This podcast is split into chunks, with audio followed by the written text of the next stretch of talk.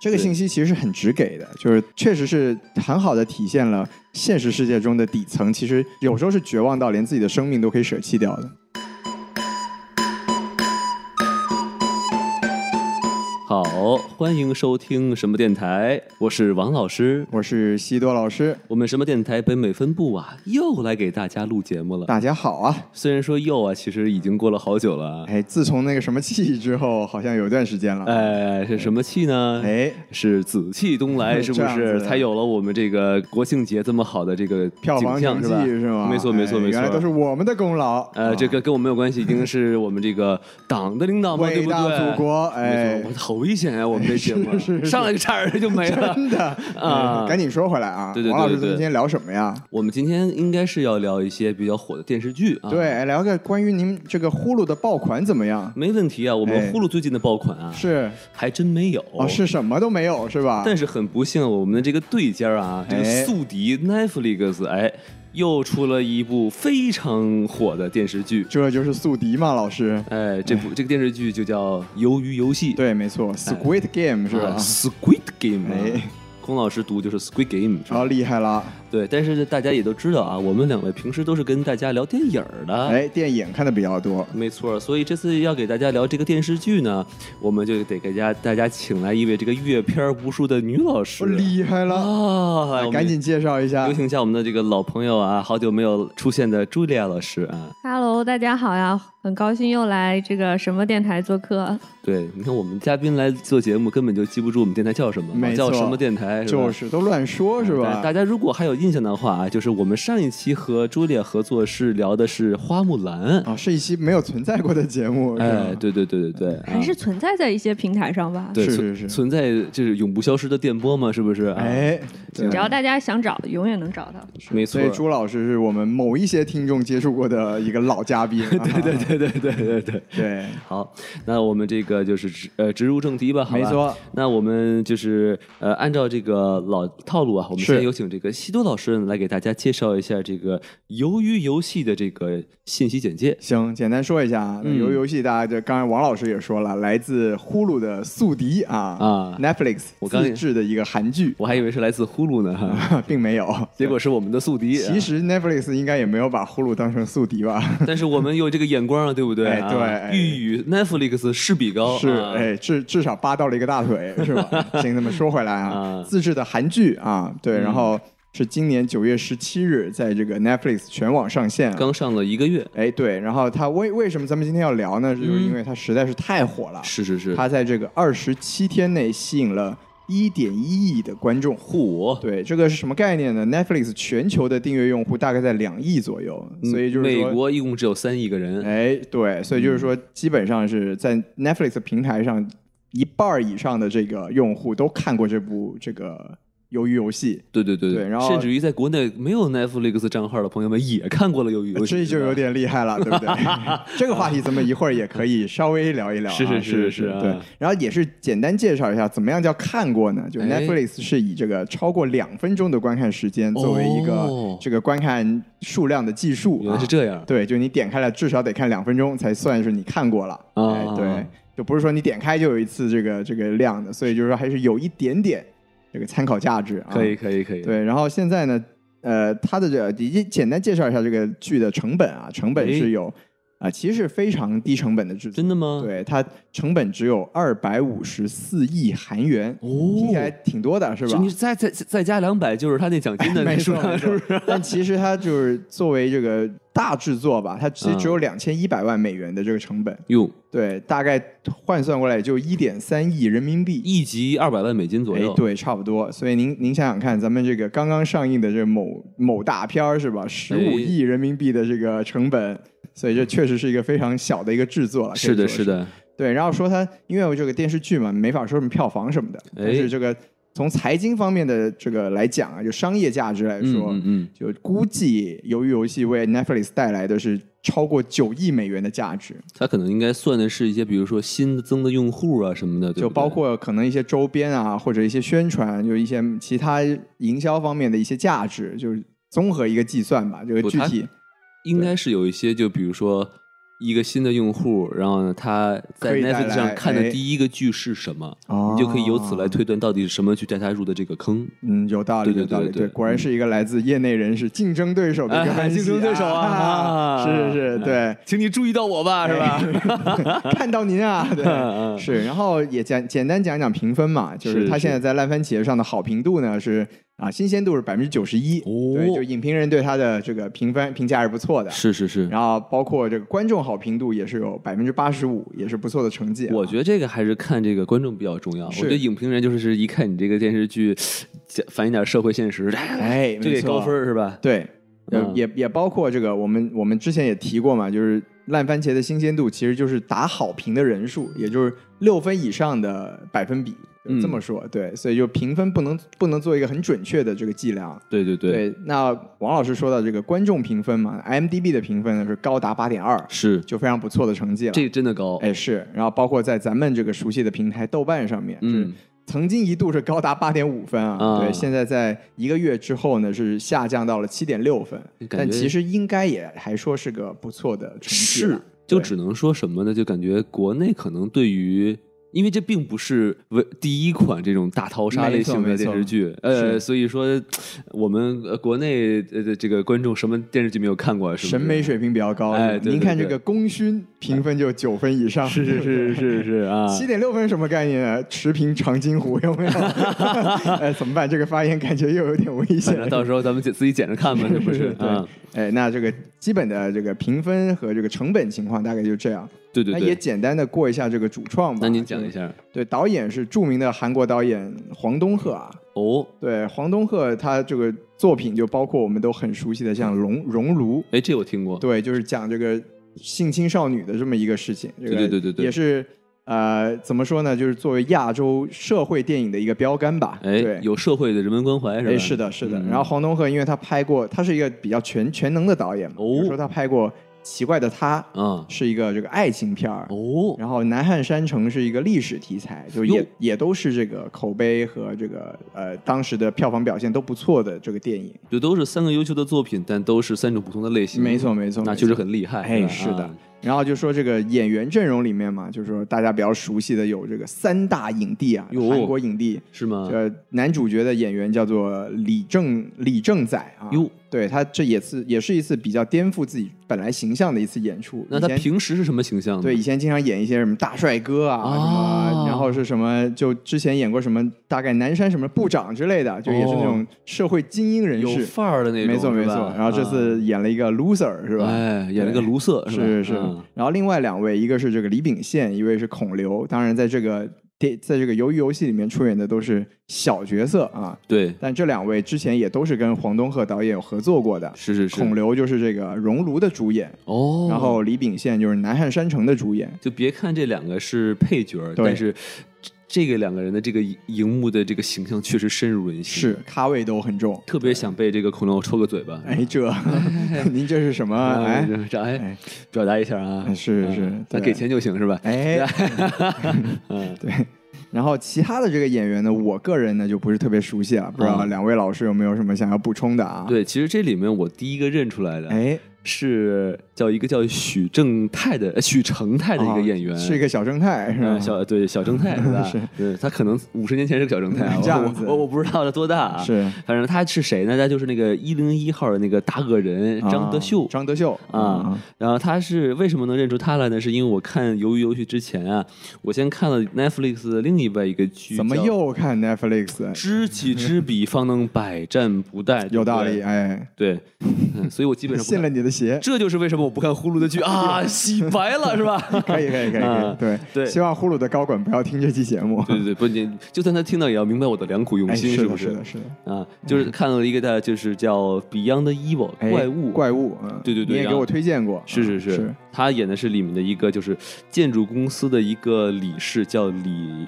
呃昌振，是哎是个瓦宁，是个坏人是吧？是，就特别、啊嗯特别适合演坏人的一个角色。啊对， 就你看长得就坏坏的、长得蔫儿，坏啊，但他又不是那种很帅的坏是吧？啊啊，就对不对？ 很帅的坏就得像王老师这样。不是很帅的话，可能你现在已经被抓起来了，是吧？ 哦，好了解了解 了解，啊就是哎哎，懂了懂了懂懂了了懂了哈，哎是反正这个这个介绍完了介绍完了，介绍完了对介绍完了赶紧进入下一趴。对对对，其他的其实我其他我其实也就不是很行行很行认识了啊。对其实那个，我觉得孔刘给大家最近的印象是在那个《釜山行》里吧，至少哎我也是是对。就是他演了谁呀？演男主嘛，也男是主啊哦，对僵尸片的男主，对， OK 就最后啊，最后也没有活下来啊。对，但是他哎的对，但但是他的脸当时在那个游游戏第一次出来的时候，他是就是让我印象最深刻的。啊，哦，我想起来了，他是最后被那个最后牺牲了自己牺牲嘛，自己对对对哎，对对不对起，咱们剧透了《釜山行》啊，呃听悠悠戏，然后被剧 透了《釜山行》是吧非常尴尬的一个结果。对对对，但是很好，有很这个，反正《釜山行二》不都也都出了吗？哎吧是对没错无所谓了啊。哎无所谓了对，嗯咱们就介绍完了。好，那我们现在其实说完了这个，呃，主创和这个基本信息啊，是，那咱们就可以先在不剧透的前提下先打个分数，没错，好吧？然后咱们满分是五颗星，对，啊，那就是我们就看朱莉亚老师已经很久都没有说话了，没错 让朱莉亚老师先来打个分吧。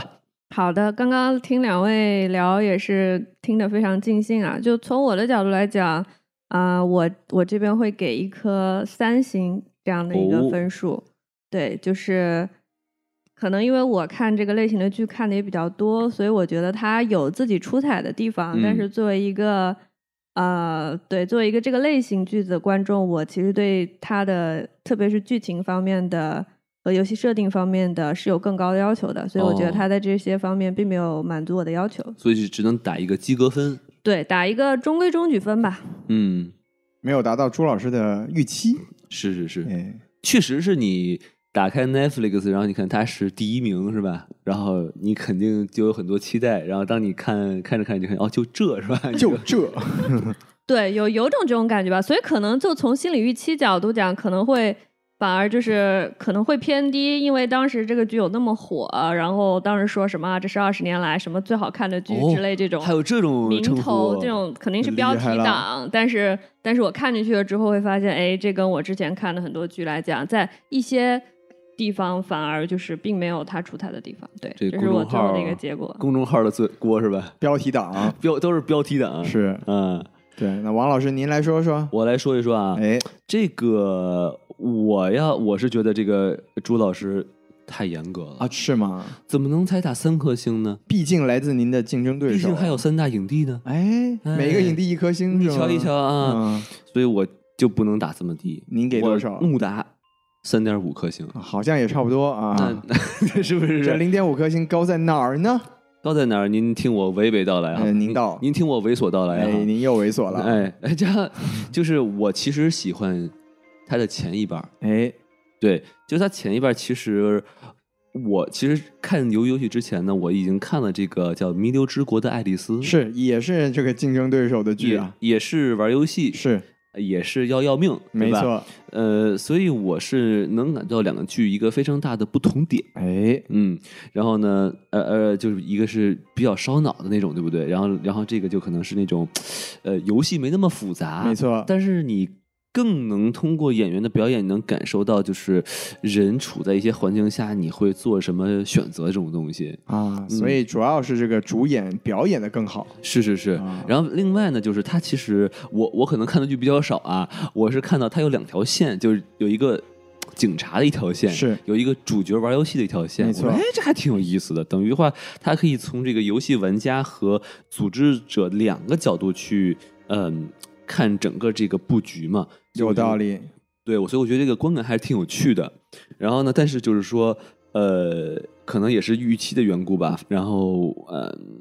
你毕看到竟后是面二十年最佳嘛，对吧？对对，看到而而且尤其是他，其实我觉得他起的挺好的，我觉得，啊，嗯，然后所以说看到后面就觉得这人就设这就不不止就这了，就是就是姐姐是嘛呀，就是是吧？啊就这个这个结局我是真的挺不喜欢的，不接受。对对对，然后并且就是这个男主的这个呃人设呀，哎，一开始你觉得这是个哎废柴是吧？但到后面就觉得这人有就有点割裂了。啊，没对事对儿，对接下来您可以再具体聊聊对，这具个事儿到。时候我们可以在吐槽的地方，我们再具体是说一说。反正就是这男主的人设让我非常的不喜欢他的后面后半段，明白，明白。所以我就只能给打一个三点五颗星。也不错了，至少是嗯比、比这个阅片无数的朱老师还是高一点儿哎的。人看的是吧东西多呀，人哎什么片没有 看过哎，是吗？啊？对，咱们私下交 流。所以先先借一步 说话，吧是是是啊 啊对，行，那徐老师，您这个打分您打多少呢？哎，这个我这个就特别没有创意了，是吧真的吗？我跟您朱抄老作业师，我跟朱老师这个分数是一样的，我只给三颗星啊。哦，那这反正我成了最高分了，是 吧？没错，啊您是高分狂魔是吗？嗯对，其实我觉得这个剧真的在我看来也就是合格水平。对，可能我觉得跟朱老师说的是有点类似吧，就是因为太火了。我其实说实话，我去看这个剧就是因为太火了，大家都在聊， 啊，感觉不看跟不上，对吧？啊然后看完之后就觉得，哎，你怎么说呢？我可以理解他这个做法，就是他整整体的设定是过于过于简单了，是然后是甚至说他跟这个现实的对照也是过于刻板和机械。哎，就是，但是呢，我们我们换一个角度说呀，就是也正是他这个基础，才能导致才能造成他这个全全网爆火这个结果，是是是，门槛很低。哎，对，但我觉得大家也容易接受，没错没错，但是说实话，我觉得就是不管是他的这个呃设定啊，还是他想讨论的问题，说实话，我们在很多很多其他的作品里面都看过了，而且呃，应该说其他很多作品也做的比他要更好。对对对，对，但他他出圈是有他的道理，但我觉得他距离真正的这种佳作还是有一定的距离的。是对，所以我就给出一个合过誉格了分数，哎，过誉过誉，对。啊所以就是在我看来吧，当然就我觉得是呃没有达到一个更高的一个一个期望，哎，所以给一个合格分这样子。可以可以可以，对行，，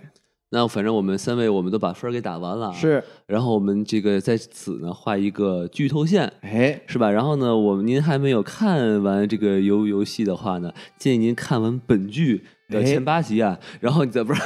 这 不是看完本看完本剧的是是是九集，然后呢你再继续听我们后面内容。没错没错我没太不喜错，欢最后一集了。 嗯好，您这个个人情感这个太明显了，是 是是是是啊，当然了，就是如果那个呃，你要是无视我这个剧透线警报呢，我也就可以听也可以听，我就举报你。哎哎，哎，就许就许你们举报我们电台，不许我举报你们听众吗？是不是？要哦我们不要和人民群众就是站到对立面好，，那我就举报我自己吧，啊 是吧自我举报， 自我举报报啊。对对对，好嘞，那咱们这个废话不多说啊，是我们先说一说，就是我们呃比较喜欢这部电影的地方。然后好还是朱越老师先来说。我自己特别喜欢的这个剧的一个方面，其实刚刚王老师有提到，就是我觉得它这个这个剧还是对于这种类型引入了一个新的视角，哎因为之前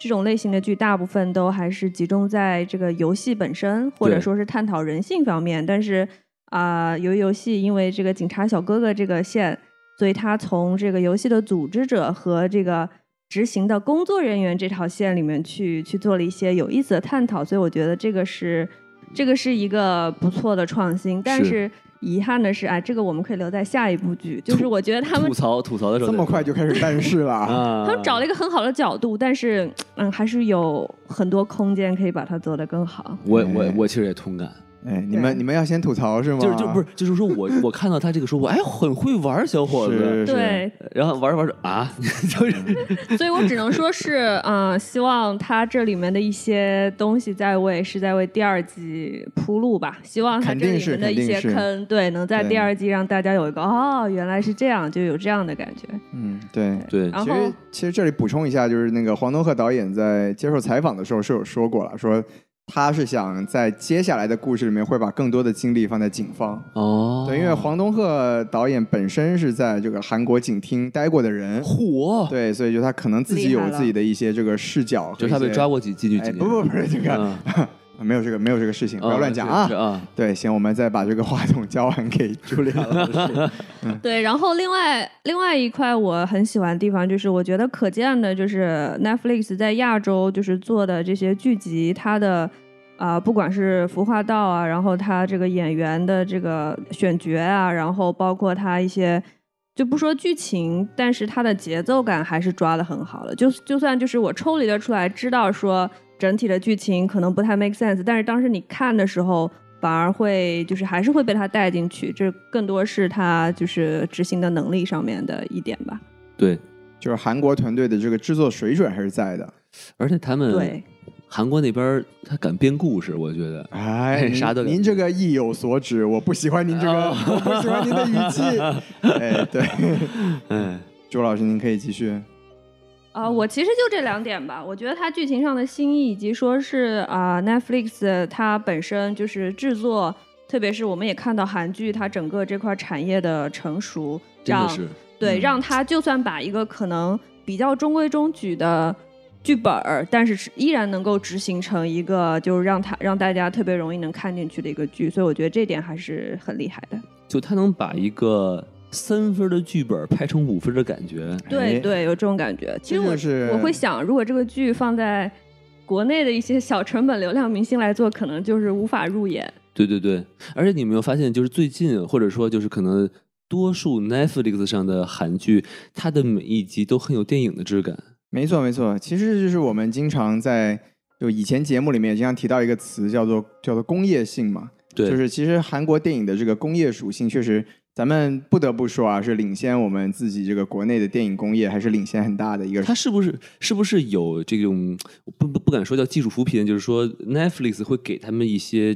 指导，让他们拍的会更有一些水准呢？还其是实说，嗯据我看到的这个资料呢，就韩有 Netflix 整体来说的海外的这个政策是把制作权都交给海外的团队，嗯，就比如说像这个，像这个鱿鱼游戏，包括他之前做过很多嘛，像《王国》呀，就是对他们有很多，就是他们一直一直以来 Netflix 上面的韩语的这个呃内容的点播量都是很高的。嗯嗯，那这个个当然也就直接我们也是我们刚才聊的话题，就是因为韩国本土的这个呃内容制作的工业性是非常的强的，就已经很强了，是的，是的，就不。用再判驻韩美军了，是吧？哎，这、啊，是是是， 原来是这方面的话题嘛？哎对，啊，是。怎么感觉又聊到了长津湖？ 咱们这个节目是个套娃，是个套呃娃，是个套娃对对对哈，我们而这且个我觉得，如果要是派到韩国去的话，就是那我们看到的可能就是会是一种完全不同的呈现了，你就会感觉是另外一个花木兰了。啊，哎，其实我觉得，对周老师果然还是想回到自己聊过的节目上去，是吧？没有，哎，所以说这里面有好多对白是英文，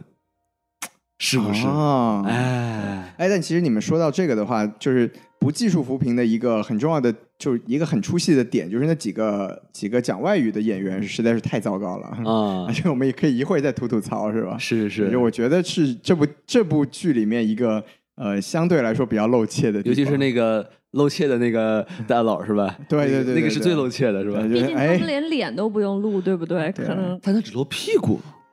对露了一个远景的屏 幕。感觉又聊到了一个不可不可言状的一个是一个是话题是是是，对，啊赶紧回来，赶紧回来。对，朱老师的这个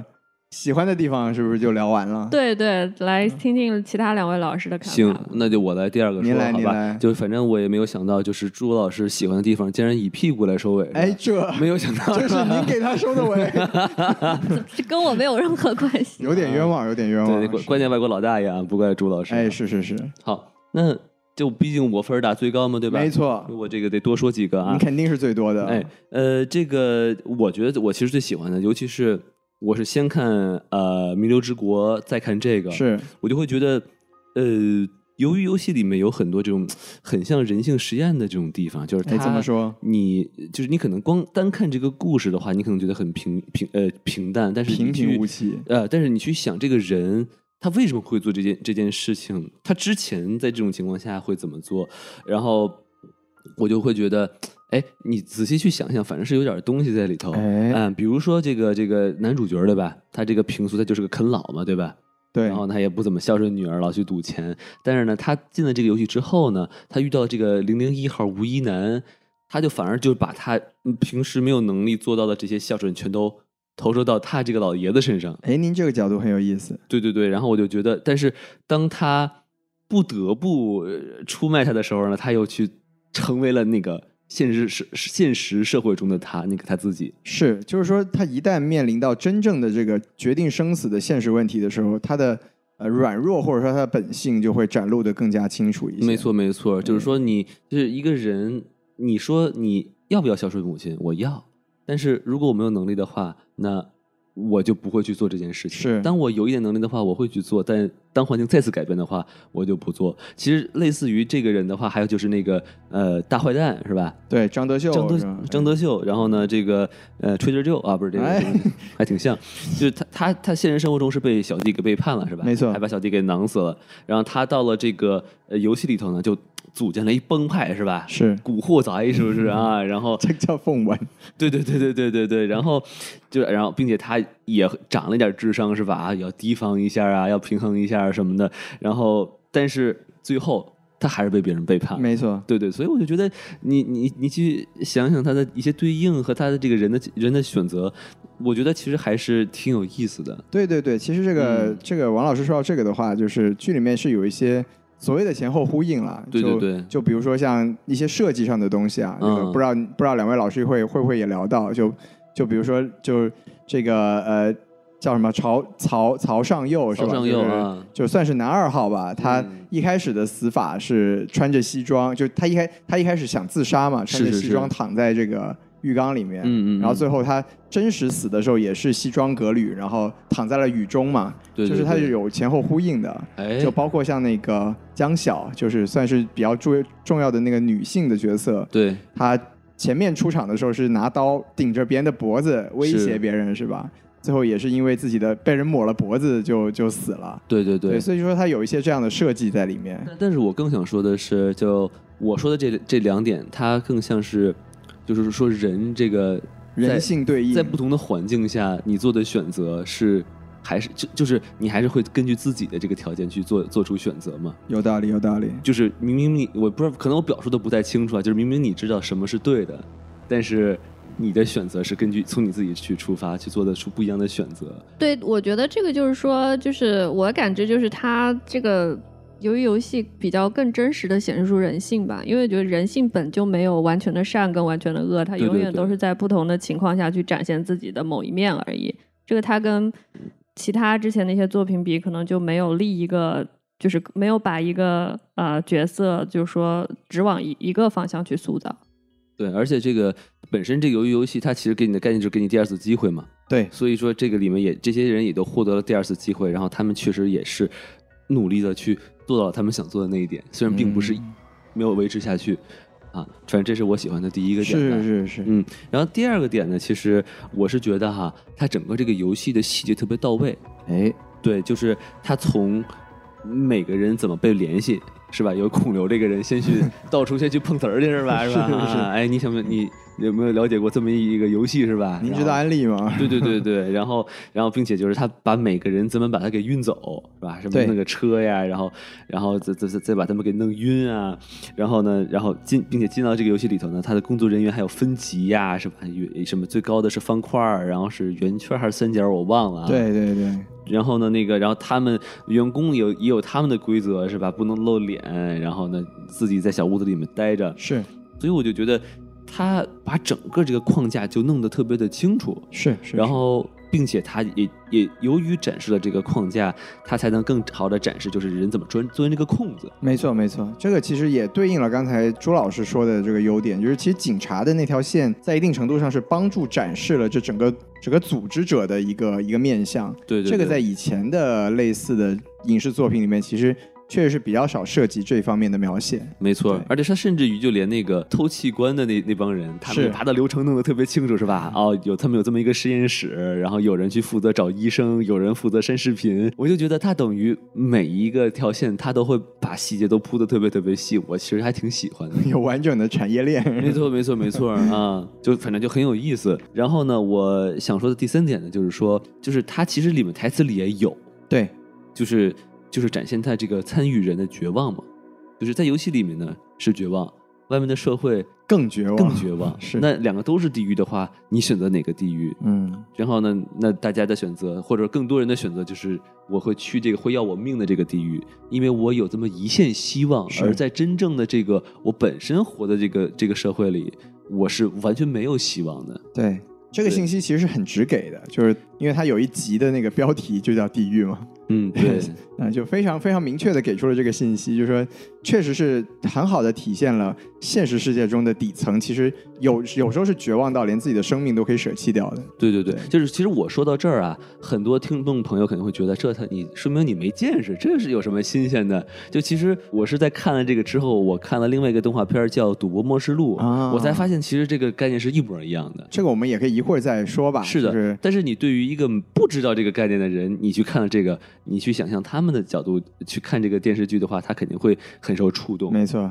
对对对，对所以说，如果你们觉得这一点不是个优点的话，说明什么呢？说明你们也是阅片无数呀，是吧？不不，如果如果您觉得这不是优点的话，说明您不是底层的 人。哦，说明您过于优 秀，是吧？的，是的，是啊的，。您是人上人啊 没 错。对，然后我其实觉得，就刚才我想最后说一个哈，哎其实刚才西子老师也说，就他有很多前后的呼应。是，呃，这个里面，比如说我有一个小细节，我觉得很有意思啊，就是男男主就是偷他妈的钱，这不是骂人 啊，偷他母亲的钱，没错没错 去赌博，然后挣的他这也就不叫不叫第一桶金不好说啊，挣的那笔钱是四百五十六万哦韩元。哎，然后呢，正好呢，他进了这个游戏里呢是四百四百五十六号，对整个的奖金的这个铺呢也是四百五十六亿，是的，是的，啊，所以我就觉得，哎，这个还是挺有意思。特别喜欢这个数字啊。对对对对对，并且这这个他给他这个女儿去呃弄生日礼物，弄那个抓娃娃机，哎抓出来的那个盒子就是一个黑盒子，外面弄了一个很切的这个绷呃这个叫什么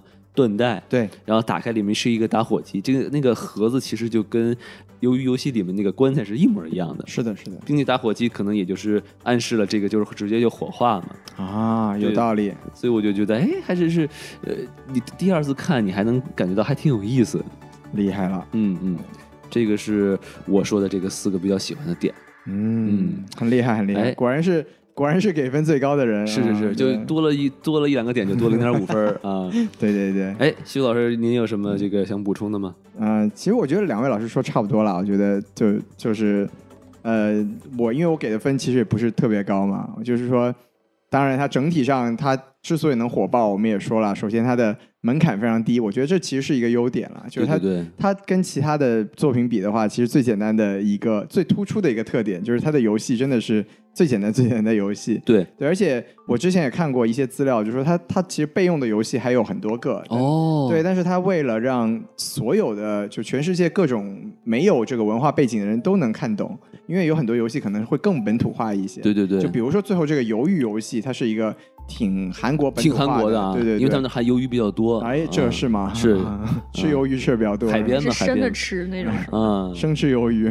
哎，把我说饿了。哎，你还真别说，他这个可能美国人看啊，他可能就看着新鲜，因为他哎估计小时候也不玩拔河，是不是？也玩吧，也玩吗？我不知道呢。对就，不知道啊。但我觉得就是因为他他选择这几个游戏，确实都是门槛非常低的，就是那个那个那个什么什么小孩儿往前走那个转头那个，咱们小时候也有类似于这样对的游戏木头。人嘛，对对对，但估计他们就没有这玩意儿嘛。不知道呢，啊万一有呢，是我吧估？计他们就打篮球或咱者踢们足咱球。们咱们是不是应该找一个这个老外嘉宾来跟我们再聊一下，嗯是好吧？好，如果大家希希望呃听的话啊，我们这个对跟跟我们大家这个多留多多留言哈。是的，不如果好有听不懂中文的朋友听到了这期节目，可以跟我们讲一下你的童年。好，那您继续，您继续。对对对，就是这个，我觉得其实是一个蛮突出的特点，就是这个选择，我觉得是对的。它因为刚好是用这种最低门槛的东西，然后去结合所谓的社会现实。其实说实话，社会现实这个东西，呃，这几年其实也聊得非常多啊，就对对对这种贫富差距啊，包括像上一个韩语爆款这个奉俊昊的《寄生虫》，其实讲的也是贫富差距的事情。没错，对，就刚好也是现阶段社会上面讨论的非常多的一个话题。对。然后他做的这个还有那个结合小丑是吧？哎，对对对，嗯也他做的是这个结合就啊、呃让这个剧其实在，怎么说呢？他在爽之余吧，在纯好玩之余，还是有一定的社会关照，这是他啊、呃最基础也是最浅显的一个卖点啦。没错没错，另外，我喜欢的其实刚才朱老师也提过了，就是他很多这种细节上的设计，就是我们说的 production design 嘛，就艺术设计吧。就比如说他的这个刚才王老师也提到的这个员工的这个头头上的符号，对对对其实如果你打那个 PlayStation 的话，你就知道这就是按键上面的符号嘛。啊，对对对对然而他后那面具它长得特别像麦克风，哎，对对对对对，嗯然后就包括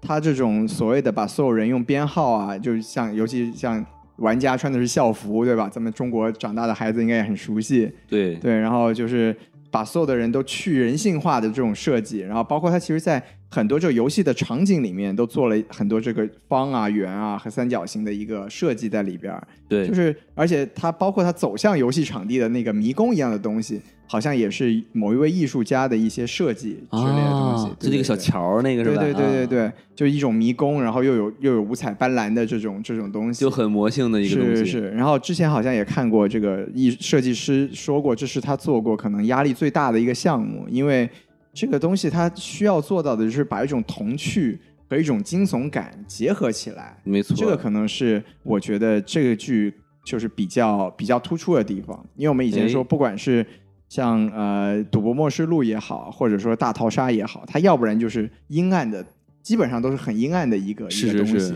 那像这一次它，因为它是用儿童游戏嘛，就很诡异嘛。哎，对对对，尤其是那个那个一二三木头人那个那个机器小姑娘，就是是是挺诡异的，对不那对？个机器小姑娘，好像是就韩国的课本上面的一个人，就有点像咱们韩李雷和韩梅对梅对对是吧？对对，就从我们从小看到韩日，就韩国版的韩梅梅就是她，啊对对对。哦、所以都非常有意思。对，估计今年这个万圣节的时候，会有很多人穿游游戏的 costume 对。哇塞，那可厉害了，是， 那看来就不敢动了哈。对对对对，其实其实我觉得还有一个，其实我还挺想说，就是它这个剧哈，哎，它其实是把一些人的这个下限给表现的挺淋漓尽致的。怎么说我觉得里面就比较突出的就是那个韩美女，啊？韩美女就是嘖两边倒啊，说话没有一句话是真的呀。然后嗯为了求生，他也不确定那个张德秀到底是不是真的知道了游戏是什么，他就是直接投怀送抱。没错，就为了生存不择手段嘛。对对对对对对，对对，呃，当然里面还怒黑了一把这个基督教啊，我觉得挺逗的。哎，要说细节的话，那个情节设定其实是我最喜欢的情节设定，是吗？就那你说一说。就是两个女生的友谊嘛，那嗯那个剧情点其实是我特别喜欢的，就是因为他们之前有铺垫，就说哎，你你们这些罪人是不是都特别喜欢祷告啊？然后他当他讲出自己的故事的时候，我就觉得哎，那个点既有讽刺性，然后又有呼应性，然后他最后，因为他讲完了整个人生，包括宗教的这种黑暗和绝望之后，他又落在了两个女生非常单纯的友谊上。是，我就觉得那一个剧情点其实是我整个剧集里面可能最触动的一个剧情点。对嗯嗯，所以那一点其实我还蛮喜欢的。对，我也挺喜欢那一块的是。对，然后刚才其实王老师说到韩美女，韩美女也是有一句这个我们最近经常在聊的什么废话文学的一个，你你不知道有没有印象？我不道。知道您我说一知说，道的，我除了不会的事情，其他事情都很擅 长。对我特别喜欢这句话， 对对对是，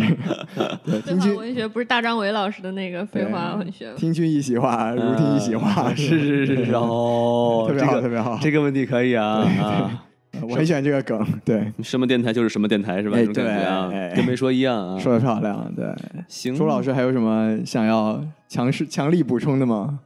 啊、没有，我觉得大家都说的差不多了吧？对对，嗯没，想到优点还是说了不少啊。对对对，行，那咱们既然都把这个能说的优点都说了，那咱就可以开始吐槽了，来吧，是不是？我感觉这个最不喜欢这部剧的这个朱莉亚老师，要不您先喷两句？哎，我不是，我跟这个西多老师评分一致，好不好？哎嗯，但是您毕竟阅片无数嘛，啊、对对，就是怎么说呢？这剧虽然我这个这个片虽然我打三分，但是我还是推荐大家去看的，因为我还是挺希望我喜欢的类型被被更多的观众所所接受或者欣赏，因为这样能够明显提高它的制作水准吧。但是就是不喜欢的地方就，当然可能是我带着我的个人的预期和一些之前看过同类型就是剧集的这样的一个怎么说，会有一个会有一定的期待吧。就我会觉得它里面整体的游戏设定都比较简单跟直白，嗯，但是它可能本身想反映的就是人性的东西，它并不是就是为了烧脑啊，或者说是展现这个主角的一些逻辑能力。就这点我能我我能理解，但可能对之前看到这种玩游戏关卡，你就会有一个 expectation，就是说啊，希望这个主角或者主角团的成员最后是用一些就是让你意想不到的方式去胜出的，所以这这一点就从看从头到尾看下来，我是比较失望的，就大是大部分的结局都都赢的就很就不是很精彩，或者不是很让人这个。嗯，没什么说服力。对，吧嗯不是很说，没什么说服力，或者很多时候其实简单就是靠运气，或者说是靠这个、哎靠大 boss 强行送了你一波 这种感觉。然就后它本来啊游戏好玩的地方在什么地方？就是说，它一开始给你介绍规则，然后你感觉这个游戏是这么玩的，然后呢，你这个镜头语言通过主角玩着玩着和一些心理活动和他观察，让他忽然发现哦，这个游戏还有这么一种玩法。剑走偏锋，对对对，就比如举举个最简单的例子，就比如说一二三的木头人还是这个例子，比如说他可能就是说你就是往前走，他转弯你就停，但是慢慢慢慢就被被玩成了就是说你要躲一个人身后，是对吧？对所以我对对对，但这这样的东西，这个电视剧就太少了，太少了，嗯对，对就对每个对嗯游戏里面就最多那么一个。你说那个碰糖那个游戏，它就靠舔就完了。对，我觉然得后碰糖那是我最不喜欢的一个，我打觉得那个弹特别没意珠思。那个就更就就就更扯了，相当于是骗老头儿，还是老头儿逗他玩。对我觉得吧碰糖那个东西，它把它做成喜剧的感觉了。就是尤其是那种他他啪花了好多镜头在拍这个男主角满身是汗，然后跪在地上，然后拿石头舔那个东西。对我感觉他的那个拍摄角度就已经不知道他想拍一种紧张感还是一种喜剧感了。我觉得那个那块儿其实看着挺没意思的。我觉得碰糖那一集可能真的游戏本身不是最大的卖点，它一个是、嗯也是一方面是介绍整个组织背后的一个这种关系嘛，因为它是它有一个所谓的破坏游戏公平性这么一个剧情点，对，然后另外的我觉得可能就还是展示这个曹尚佑这个人是在那一集展示的比较比较清楚的，嗯，就但是但是反之，他又花了非常大的这个这个篇幅去描述他游戏中间的这些这进个程倒是没对错，就是对这样，就是让观众他既没有没有太多的反转，也没有什么解谜，就只是单纯看着这个剧中人物在一个非常紧张的情况下去做一些姿态，就这个可能当时观感上就是会觉得有一点点无聊。对，我是我是个人会觉得那个就是拔河还有点意思。啊，就因为我至少可还有点动了点脑筋，就是我首先我不是很不是很擅长这个东西，然后我真的是以为拔河就是比谁力气大，嗯所以当我看到他们这组有的一个都快就是什么半条腿都迈进棺材的老头儿是吧？然对后还有几个女同志，虽然我并不觉得女同志就一定比比男生弱是 吧？女生能求生抵欲半这么强。女生能抵，我忽然感觉到朱朱老师这边有一股杀气袭来，是不是啊对？呃朱老师说：“一会儿咱们就去拔个河。 哎，不，这这个女生的力气不如男生大，是电视电这个电视剧里面的话，对不对？这不是我说 的，是”吧？啊所以，所以，所以我就觉得，哎，他们能用这种方式，然后先是摆一个很奇怪的 pose 是吧？然后，然后忽然还有人灵光一现是吧？我们先往前，然后再往后，我觉得，哎，这其实设计的还挺有意思。有想法，对对对，对嗯，我觉得碰糖那集还有一个问题，就可能那个游戏是我们最没有共鸣的游戏。对，对，因为确实，反正我的童年是没有见过这玩意儿。对，对，我觉得这可能是一个非常韩国化的东西吧。是对对对，因为我本身其实我也不理解有什么好玩的， 嗯，我是看日本的动画片儿，他们在那种呃集会上，他们有那种一个小白的东西，然后拿一个针去磕磕磕磕磕。是啊但那个东西我我觉得应该不是用不太糖一做样对的吧，而且也不是用来吃的，那可能就是个玩的一个东西。是是而且我也不是有什么好玩的。对。这一集主要就是告诉我们，舔狗是有春天的嘛？哎，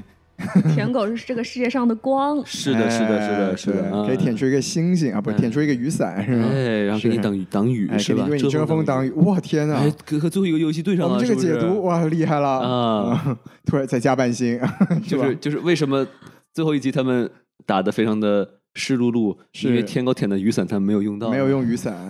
哎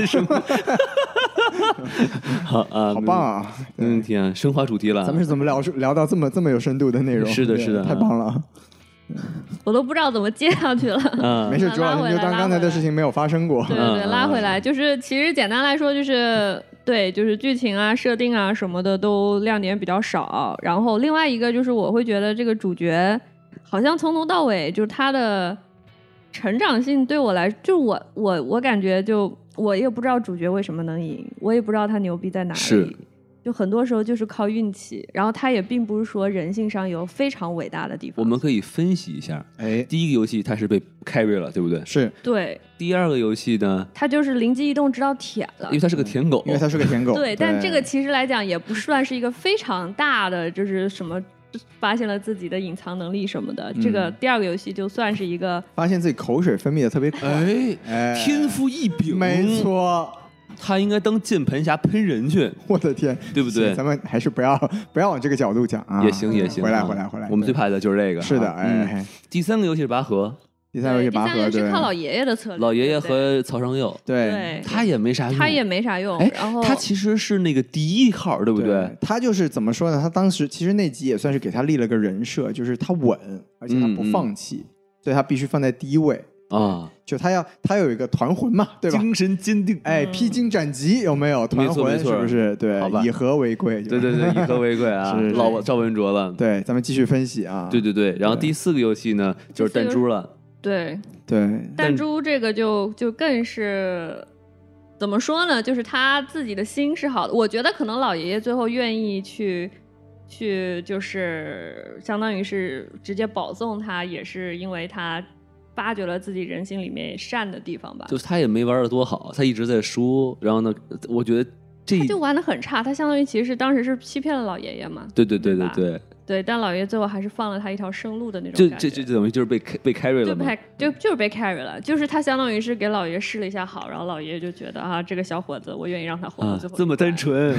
这么可爱，我从未见过如此单纯。要是我儿子就好了，是吧？并没呃然有，后并没有。我嗯对我觉得其实那个弹珠那集，我觉得还是有一点设计感的啦。因为其实呃我们回想的话，因为我们事后诸葛亮，你是知道落单的人反而是可以直接晋级的嘛？是是是对对对，所以就是本来这个落单的角色明显是给老爷爷留的，对吧？对对那对，那确实，这其实我觉得也可以结合刚才王老师讲的优点，就是他在这一个过程里面，其实这个男主的人性的所谓底线，或者说呃处理事情的方式是一直在转变。对对对，就比如说，他一开始觉得他邀请老爷爷，他确实是一种善念，就因为你你没有在直面生死的时候，他是愿意去选择帮助一个弱者。是但是他当他真的要自己要是就生死抉择的时候，就开始欺骗老爷爷。当然，也这也是老爷爷给他的一个机会，对吧？对对对，对，然后到最后，我估计就是也是，就老头知道自己不会死嘛，就是觉得这人还挺有意思的，给他保送了，对吧？对，哎，你话说回来啊，嗯拔河老爷能入伙，倒倒是男主角的功劳。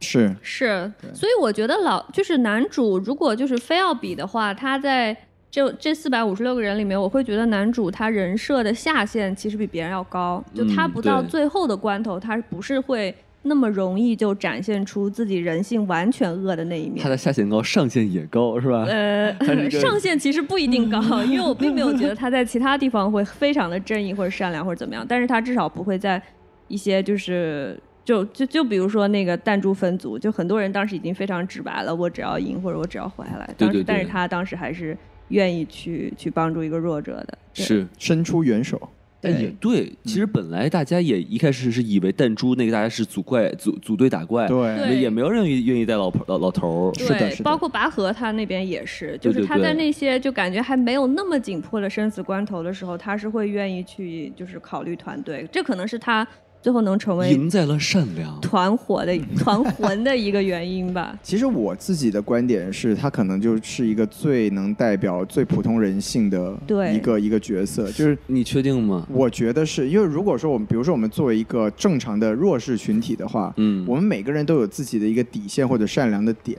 嗯，然后，但是，但是，只要我们在没有遇到真正的生死关头的时候，我们都不愿意把自己最丑陋的那一面展示出来。但是，一个正一个正正常的普通人，当你真的是要在自己的生死和别人的生死中做抉择的时候，你是很难贯彻让自己的善良走到最后的。嗯我觉得从这点上来说，至少在我看来，我觉得他是能代表一个最普遍人性的一个角色。但是问题是，如果你理性的去想，这种比赛你肯定愿意你的队友是一个比较稳的人，对不对？对对对，就其实他相他是相当的角，就相对应的角色就是朝上曹尚佑嘛。曹尚佑就是一个在呃，当你在一个呃优胜劣汰的一个这种丛林法则里面适应的特别好的人。嗯就嗯其实他，你看他在他在各个游戏里面，其实做出来的都是最优的选择。对对，但是其实应该应该这么说，就如果是一个我们理我们不理想的说，一个人如果进到这种极端环境的话，基本上都是会把自己罪恶的一面给展现出来，是是因为是为了赢，为了活下去。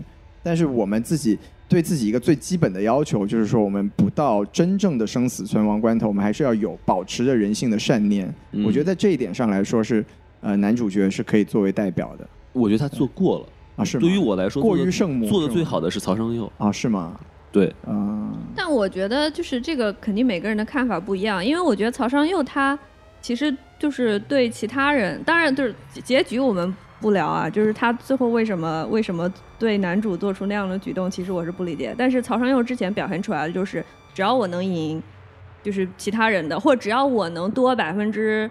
十的可能性能赢。其他人的生命并不重要。但是主角可能是，如果我必须死，那那可能我会牺牲其他生命。但如果只是一个比较小的一个比一个是一个不确定的百分比的效用函数，那我可能并不会去牺牲这样的事情。就我觉得这两个之间还是有一个挺挺不同的区别。是，但我觉得就是说他也没有张德秀那么恶，对对对对对，所以我就而且而且而且你看他第一个个游戏他其实是帮了男主角的，他是可以完全是一句话都不说，对对，对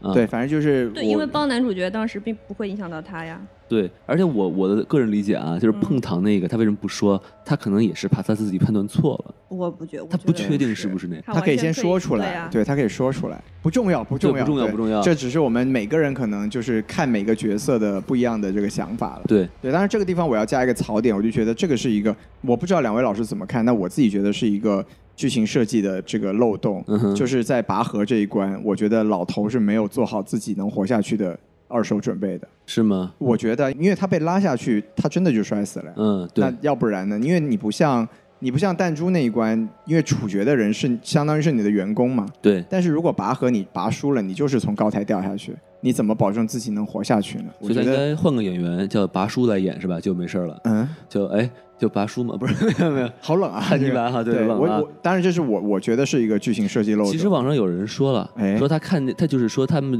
赢了之后，他们不是他们那一队所有人都躺在地上吗？对然后有一个镜头缓缓的从每个人脸上过，然后就是照到老头那儿，他的那个手腕上的那个铁链是没有锁的。哦，所以他可以跑掉是吧？对对。对，他可以随时金蝉脱壳，哦，那这但这样不就会被其他所有的选手都看见了？但是比老大死了要强啊！但我就觉得这，而且老大也知道他是谁啊。嗯，是这么说是没错了，但我就嗯对对觉得对你就其实就破坏掉了他这个所谓的想要参与到游戏里面的这个。那这个人家有东自信嘛，就是我自信我能赢，但是 worst case 是吧？最糟最糟我也能活下啊，来，真的吗？，对不对？反正对，我我觉得对他来讲，就是参与的快感，就是肯定会大过这个毁掉一次游戏的风险吧。是吗？对，就反正在我看来，我就觉得这是一个我不能原谅的剧情漏洞。但是你你想，另外一点，就记得他们在有一天晚上，就是完全漆黑的时候，大家火拼斗殴。但如果从你的就是你刚刚这个逻辑来讲，那那个老头他也没有办法百分之百保证自己的安全。我觉得他对不对可以啊，因为他他早在所有人开始斗殴之前，他就躲到了一个最安全的地方。但问题就是那他你怎么么知去道的那他儿是的？最安全？你怎么知道那是最安全的？万一有人把如你果他推倒了去怎么办别人为什么不能去呢？我这个我觉得就相对来说是比较比这个拔河要可控的。对，但但就是不在我来嗯讲，我觉得那他是们最不可控的。都我有觉得方式，对，就是可能就是比如说有一个监视监视器看着老头，有人接近他，那个人可能就会死，或者是他们有方式。就是我觉得他们设计这个游戏的时候，肯定有有一定的就是方式能够让老头的生命变得比较可控。就他们甚至于有人把那个床架给推倒了，他就摔死了。对啊，就或者对爬对上床架对着他一刀，对不对？但是我相信肯定会有人保证它不会发生。是，甚至于我可能扔，我可能扔个东西都砍了，本来明明不是他，我扔歪了，把他给丢死了都有可 能。对，所以就是同同理，对于拔河游戏的话，就不管是他这个手手腕上的东西没有锁，或者他有一个什么紧急按钮，或者甚至是这个老头快要掉掉下去的时候，他的绳子可能会出一些意外。对你总能做出一些意外的场景，让这个老老头其实不朱会。莉亚说的那个是最最没没想到我吐了个槽，被两个老师洗的这么干没有净没有，我其实我一开始也没 我我也没想到，但是仔细一想的话，其实那个是最是最是最危险的那个。对，因为我说到那天晚上，是因为我觉得那天晚上其实是让我第一次意识到那个老头是大 boss。哦，是吗？对我当时就拆出我来，没因为我我没想那么多，但我觉得他有问题。我因为有一个有一个镜头是那老头爬到最高处，对然后他说了一句，就是大家不要打他了，吼了一句，对对对对，然后就停了然。后那个管理者就看了那个画面，说 “OK” 就完了，就不打了就对有点那种我 get 了你的命令的感觉。你知道吗对对对对所以我当时就觉得，嗯，这老头肯定有点问题。我其实说实话，我第二集就就觉得老头有问题，真的吗？真的，真的真的，因为就是我其实当时零零一的时候，我就觉得他就是有点问题。然后但嗯第二，因为第二集是他突然出现在男主的面前，就他们一起不是在便利店门口吃了个东西嘛，什么嗯的。我嗯。那时候就觉得他呃戏份有点多 哦，我跟你想的不一样，我想的是韩国可真是个小 地方。啊，弹丸之地。 对对对对对对，虽远必啊，并没有啊。那哎 对，对，行，那到其实其实最后再我们说吐一到下哪了吧， 来着？最后再说一下，就最后倒数第二个游戏，那嗯个跳玻璃房，其实也是他被 carry 的嘛，对，他是被 carry 的。而且他对甚至于他是被 carry，的他还骂别人，这是我觉得最蠢的事情。哦，你说那个男主是吗？男主角被 carry 嘛，被曹尚佑 carry 了，因为因为他是心软嘛，他下不了手。然后是那个那个老头儿那一直说，哎呀，我这看不清楚，再等会儿我。但是如果如果曹尚佑再晚那么一秒钟，他们全都死了。对，嗯，就所以当时男主本身选到十六这个号码，他就是一个就是运气运运气对运气他一号早就结束非了常。是的非常运气化的东西。是，的，是的，是的，，对，所以就归根结底吧，我做个总结好了，哎，嗯，就是说你拿爱丽丝比的话，她的那种模式就是说，主角为什么能赢，是因为她聪明，有脑子，或者说她可能武力并值高，或者说有任何呃对组织能力对吧？有对对人格对魅力，对呃，并且她也善良，对对吧？然后所以她可以能一直活下来，这个是可以说服我的。但是由于游戏的男主角他为什么能活下去？哦运气好，运气好， 圣母婊，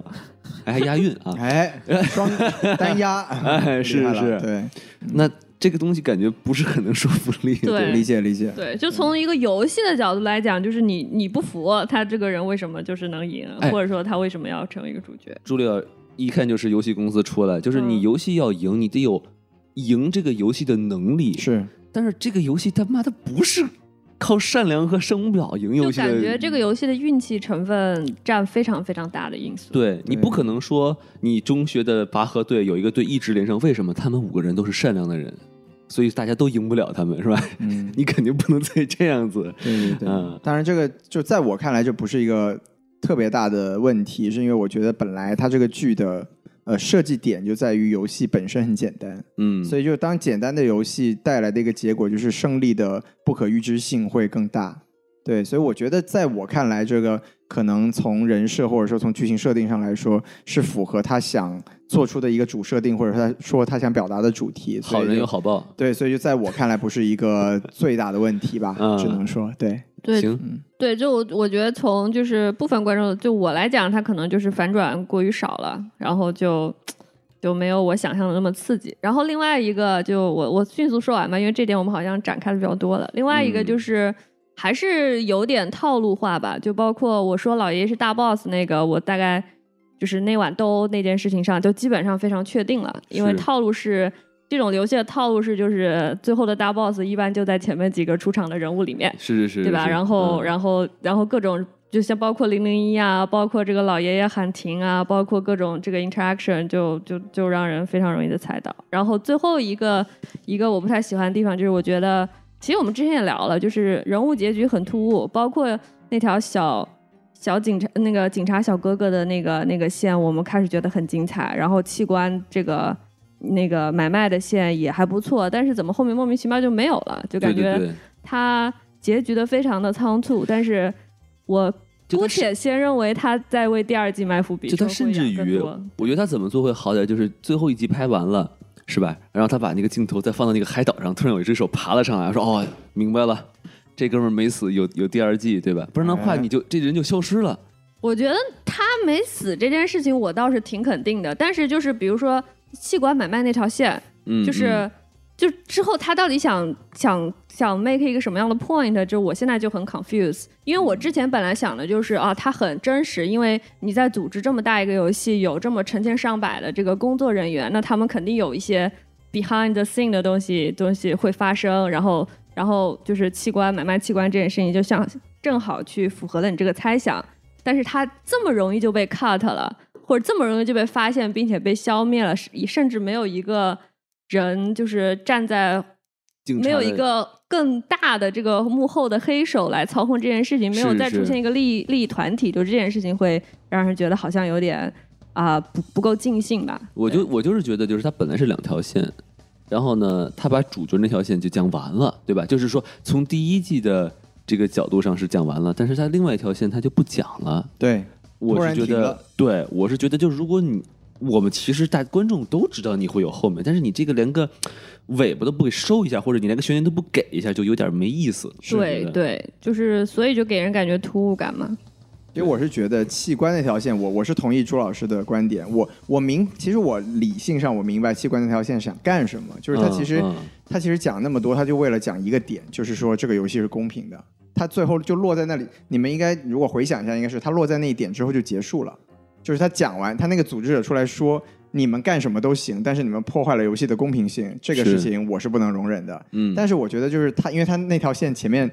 讲了好多细节，铺垫太多对，了，就是哎，他们又又这个人参与，那个人参与，有一个玩家参与，然后还有一个潜水服怎么怎么做，怎么怎么做，对对对对对，然后包括还把警察也拉了进来，然后但是嗯突然在一个点讲完之后，这整条线就没了。这个处理我觉得确实是非常草率的。就你会觉得能在这么大一个庞大的组织下面的，就是干这么一件事情，它的能量应该远远大于这个，它不是应该说被它一下 kill 掉，它就完全就不做了，对吧？啊它带来的利益应该也远远大于这个。是只是断了个足而已，是吧？然后它哎其实可能这个组织还在被另外一个组织渗透，有可能是吧对对说不定以后还有呢。对，就是我我就是有这样的一个希望嘛，但是就是说还是这个王老师说的，他这个结局比较仓促。我看加一个槽，就是你说就一是个这个小警察这个线，最后我们不是说也断了吗？嗯，就我觉得自我最最大吐槽的地方就是，他明明不知道对对面那个是他哥，为什么打到人家的肩膀上枪法真的不好，啊？这么烂吗？毕竟是弹丸之地嘛，是吧？啊，弹丸之地是这个意思啊。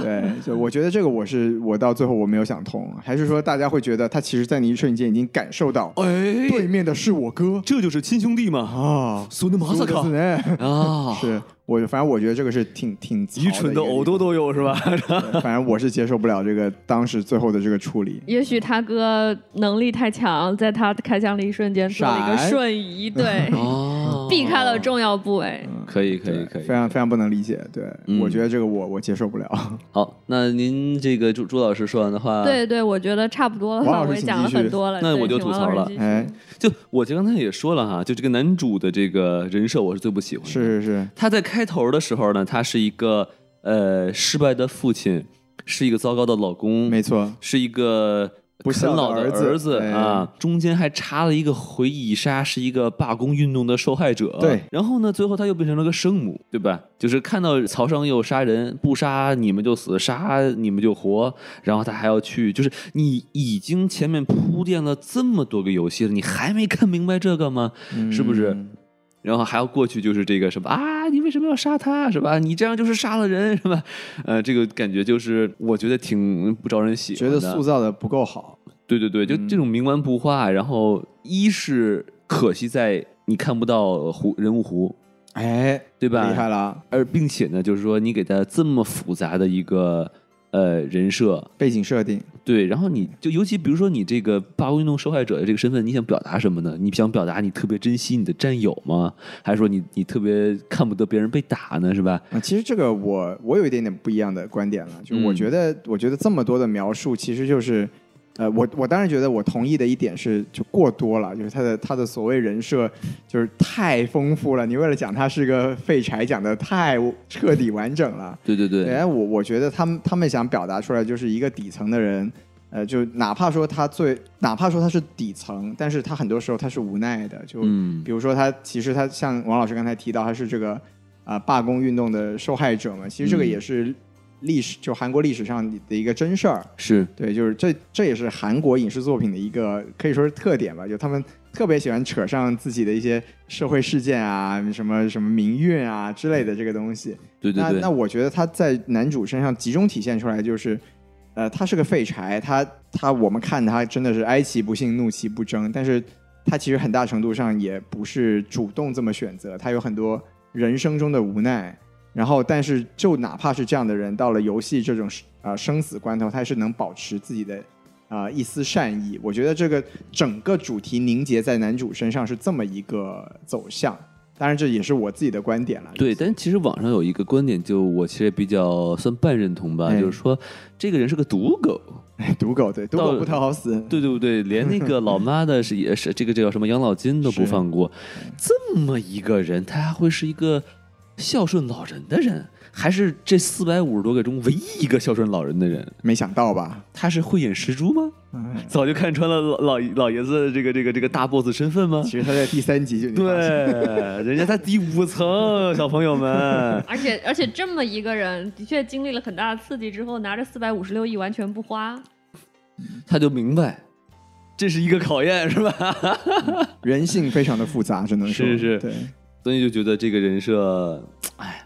挺可惜的。是对对。您接着说，您接着说。，对，然后其实就是，我觉得这个就是刚才我们其实就只说了前五个游戏，我没说第六个游戏。我觉得哎第六个游戏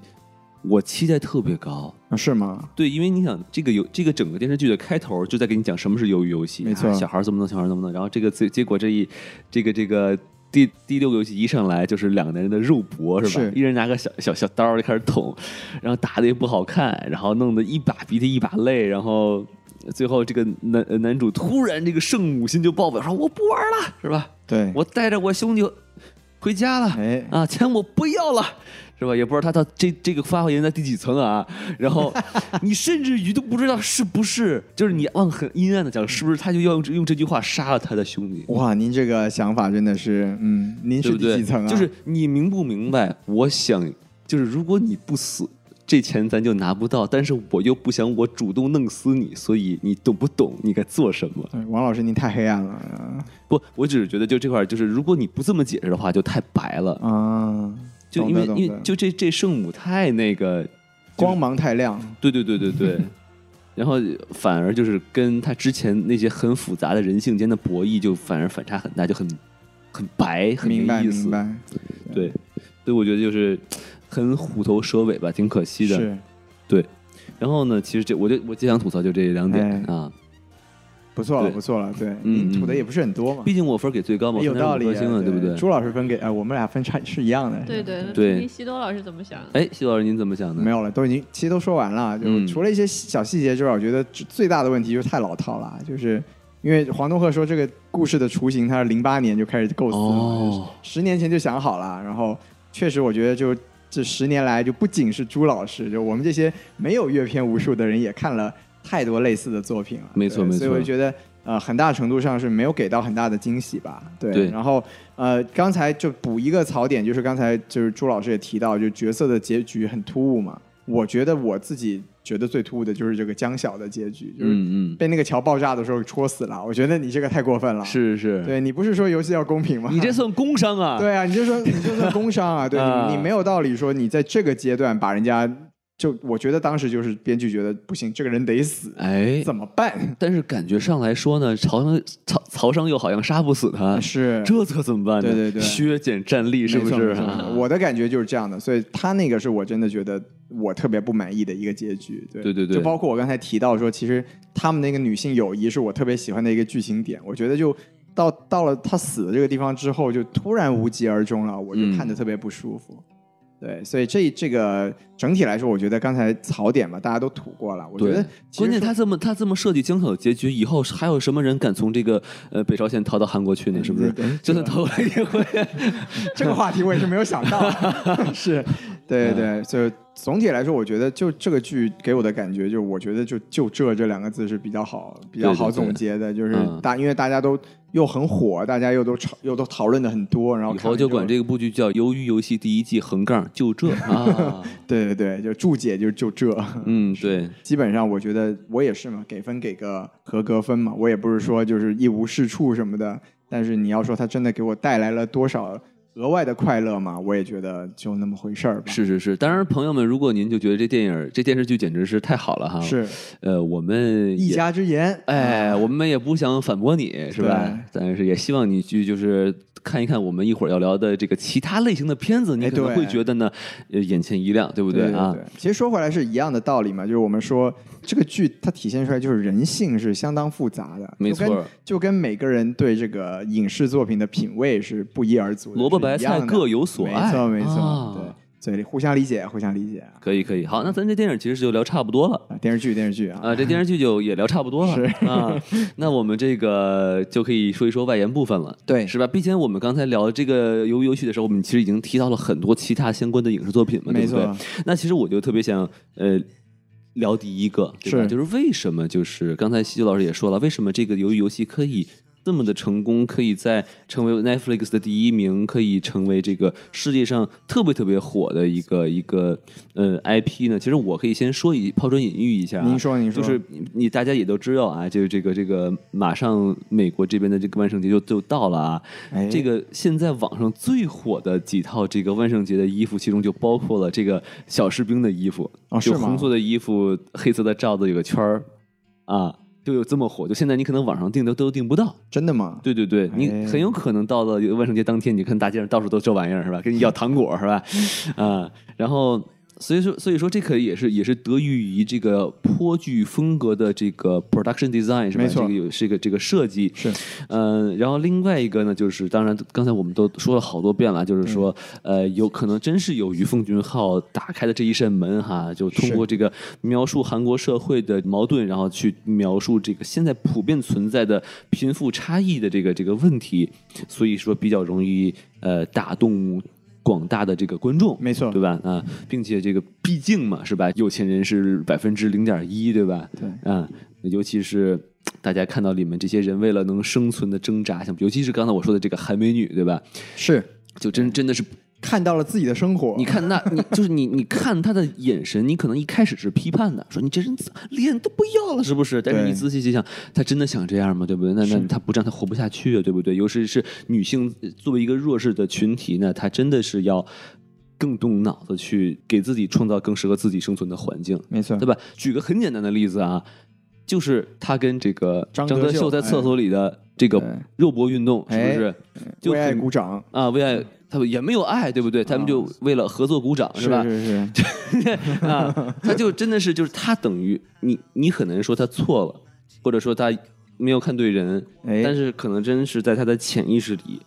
他必须要花这个价钱才能得到他想要的东西，是的，是的，是的，对其实对挺有现实性的。很有限制性。对，啊、然后这其实就是我我大概想说，为什么这个电视剧能有这么大反响？是我不知道两位老师有什么想补充的？我我自己觉得，真的其实就是一个时机的问题，就是比如说我从可能十年前开始看这样剧，从从大逃杀开始，就是我我刚刚也提了嘛，就我觉得这个剧之前它一直是因为可能它的呃题材过于骨感，然后对人性的探讨过于直白，其实它嗯还是一个比较小众的。那如果是个小众的作品的话，其实之前不管是演员啊，还是这个。就是它的制作可能成本都不会特别高，是所以之前看到的可能都是比较偏就是小众作品的这样的一个啊、一个剧集啊、但是就是我觉得近两年，首先 Net- Netflix 这个平台对亚洲的呃一个渗透，包括它其实把很多这个啊韩剧跟日剧就是类似题材的都开始带到带到这个观众面前。比如说，我觉得我自己觉得啊爱丽丝是给他做了积累的，是然后之前的像什么寄生虫，也是让大家更就是让大家开始会去接受这个韩国的这样的对于这种社会阶层的一些探讨。是，就这些东西都积累起来了之后，我相信 Netflix 的算法也应该知道啊，你喜欢看爱丽丝，你大概率会喜欢看这个这个游游戏。这些东西积累了起来之后，就是让首先它这个剧集，包括它成熟的制作，就会有一个比以前要大了很多的一个观众群。然后另外一个我自己觉得还挺重要的点就是，自从疫情了之后，包括 TikTok 吧，这个短视频平台的啊、火爆，它让就是这种非常有噱头和非常有这个卖点的这种剧，特别容易在青少年中流传。哦，就我有看到一些报道，其实是美国的一些家长去担心说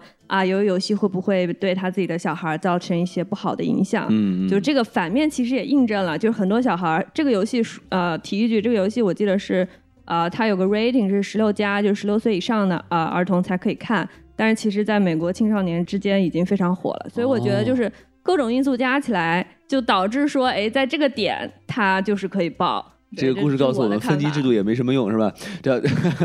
就短视频已经打破了分级的壁垒。是是是是是这样的。那最后就看美国这个是吧，监管机构去怎么处理这个问题。但是它的确是加速了一个比较有噱头的一个这样的影视作品在啊、青少年中传播的速度。有意思，可见我们这个把这个奥特曼封杀是有道理的啊，非常对对，咱们做的决策就是那么的正确，没错没错哎啊，哎，说的漂亮。好， 我们这个这个这期节目有安全了啊。哎，真的是那那个这个薛老师，你有什么想补充的吗？没有，我特别同意刚才朱老师的观点。我觉得其实最关键的就是这种客观上，因为我们现在都是事后诸葛亮嘛，就是客观上很多层面导致了它这个成为全球火爆的现象。那我们现在都是以我们自己的角度去分析总结。我当然我自己觉得，我刚才其实也说过很多次了，我觉得它最重要的一点就是它门槛特别的低，对但是它讨论的又是我们现在其实全球都在讨论的一个贫富差距啊、底层生存的这么一个话题。所以，他我觉得有很多人可能在包括就疫情这个元素嘛，就大家很多底层的人都在家看 Netflix 是吧？对，就就有一种有一种那什么人看呼噜呀？啊，那个就是，哎，这我哎这个问题问的 很尖锐啊，很尖锐，对对不是一直说 Netflix 是以算法取胜的吗？像从那个那个纸牌屋开始，所以我相信是在他们的后台，说不定会有一个人去分析，哎，这几个点你融合进来，就是观众肯定的特别喜欢能看的。对，真的再是这加样当然再加上这个优秀的这个 production 啊、design 以及说是这个这个演技，就就基本上能够呃把它这个能够爆的概率提高很多。工业工呃就是大数据加工业工业化流程。对对对对，是是是，就反正综合各方面的因素吧，对，所以我就觉得怎么说呢，这种成功其实你也很难说它能不能复制，但就呃，我觉得也也是也是有一个现象，就是说明了现在这种呃，尤其是在这种可能在英原来我们都比较习惯的说这种英语市场，大家已经越来越开放的去看这种带字幕的外国内容，是我觉得这个是呃，可以从这个剧的火爆看出一个新的风向吧。那未来你说能不能再有类似的这样子的呃爆款出现？我觉得还是有很多呃不可预知的东西在，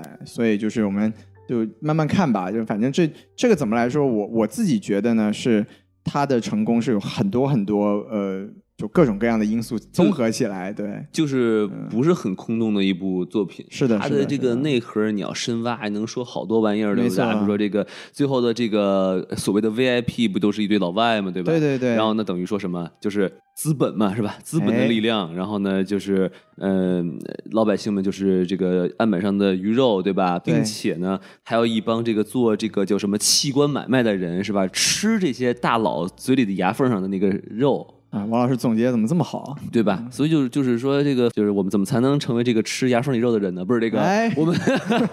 呃，就是先找到大佬，哦，先找大佬是吧？是是是我然后看再掰开他的嘴。 我看周围哪个老爷爷比较比较像有钱人啊？厉害厉害厉害！对，是是是我两位老师可以啊，嗯嗯对嗯很有野心，很有野对心， 找找老头儿嘛是吧？是对，总有一个老头儿适合你是吧？哎，啊啊，但老奶奶也可以啊，好，没关系啊，对，难道我不想努力了？啊，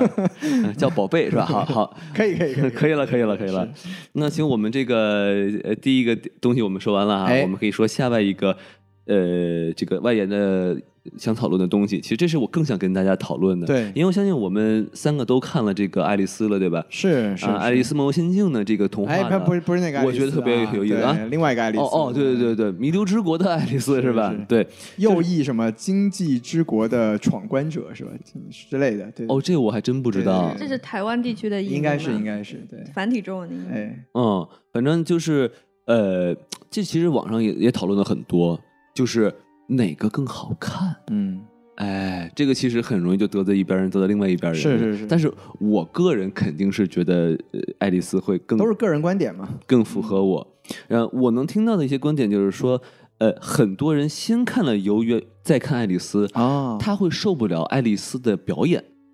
就是如果哦你你吃，你特别吃韩国演员那种就比较内敛的那种表演方式的话，你看这个这个日本人比较夸张的那种表演，然后他台词、他的打扮，什么满脸都是纹身，什么什么什么这个是是是呃特别发型中二特别中发二型也都是弄什么什么脏辫儿啊立起来啊那种，对然后他对就觉得就他他就看不下去，是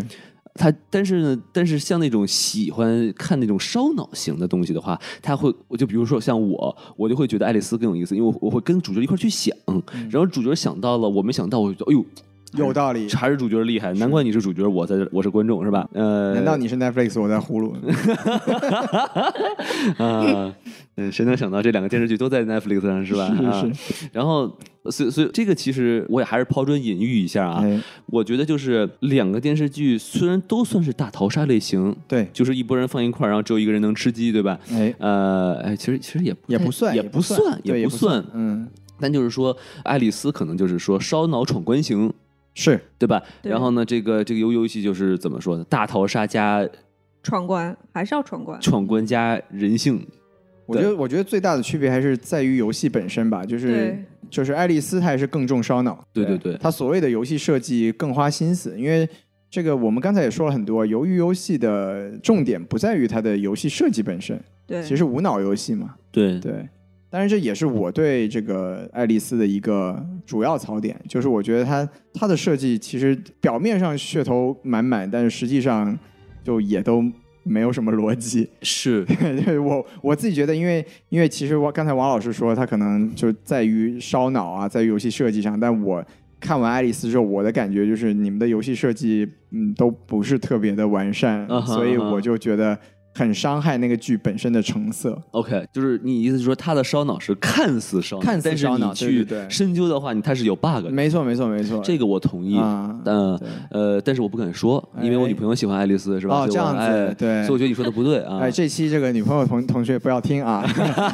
是是是，哎但是其实我倒觉得，就是真真的不是尬黑啊，哎就是说，对对由于对游戏它的整个这个体系做的很很合理，相对来说更合理一点，都是现有科技能做到的东西。对没错没错但是爱丽丝那就太架空了，怎么莫名其妙它那个 beach 就能它又突然就变成个游乐场？没错没错济公就没错在那秀，对。咋回事？就算你有人能帮忙，不，如果还没有看过《爱丽 丝没有之国》的朋友们，对不起对 对不起对不不起，啊起我们给你剧透了，我我们们剧是透先忘了提了，是我吧们？错了，是我们错了。对对对，不重要，不重要。对，如果您还没有看过《爱丽丝》，您在这儿无所谓了也无所谓来了不及了，是不 是是啊，是对，对，就是他可能到最后就有点放飞自我了。对，它其实从一开始就已经有一种那种就是天外飞仙的那个设定了，所对以对就对他就都懒得解释这个世界怎么会变成这样了。那也不我是估计它的重点嘛。对对对对对对，不，嗯我觉得爱丽丝她的受众还是比较偏向二次元，或者说是比较就是习惯这种一个一个平行宇宙设定的这种人。当你习惯这种设定之后，你可能就不会在乎这么嗯有道理多这么的多这细种节对是嗯这么多是细节，因为就是你会理解，他只要告诉你这个设定就行了，它是不是怎么实现的，可能就不那么对重要了。对对一旦接受了这种设定的话，对而且而且他们两个有一个共同的东西，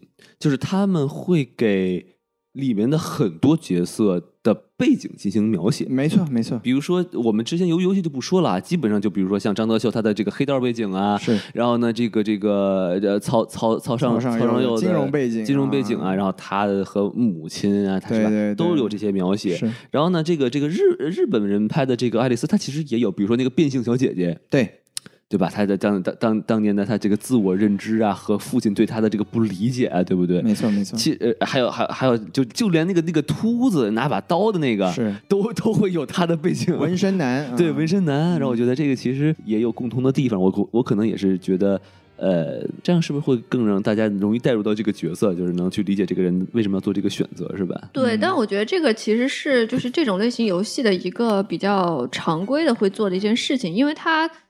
基本上用这种闯关的游戏，无非是把你放在一个这样的一个在真实世界不会存在的规则里，但是对又对对设计你的生死，所以最后你要它要展现出来的肯定是人在一些关头的一些决策和人性的东西，那你肯定要给这个人物赋予一些内容，或者赋予一些他以以往的经历，这样的话，要不然你没有办法解释每个人在每个关头会做什么样的决定，就观众看起来也会觉得就是无从无从谈起嘛。对非。常有道理。嗯但是我还是更喜欢爱丽丝给我的那种紧张感。对，因为你女朋友喜欢嘛，我懂嗯、啊。嗯不是， 嗨嗨嗨嗨嗨嗨没有，我确我确实觉得就是说他，比如说他们那个鬼抓人的那一块儿是那个紧张感，然后怎么去判断出那个鬼的阵地在什么地方什么的，我觉得其实嗯还是挺合理的。我觉得就而且他会通过整个游戏的淘汰的过程，然后去展现就是说错误的打开方式是什么，你会 你会怎么怎么是是是倒霉？对，他确实在游戏设计上是花了更多的心思。没错没错没错。对我觉得我们主要我们主要聊这个也是因为它前后脚嘛，都是都是 Netflix 的作品。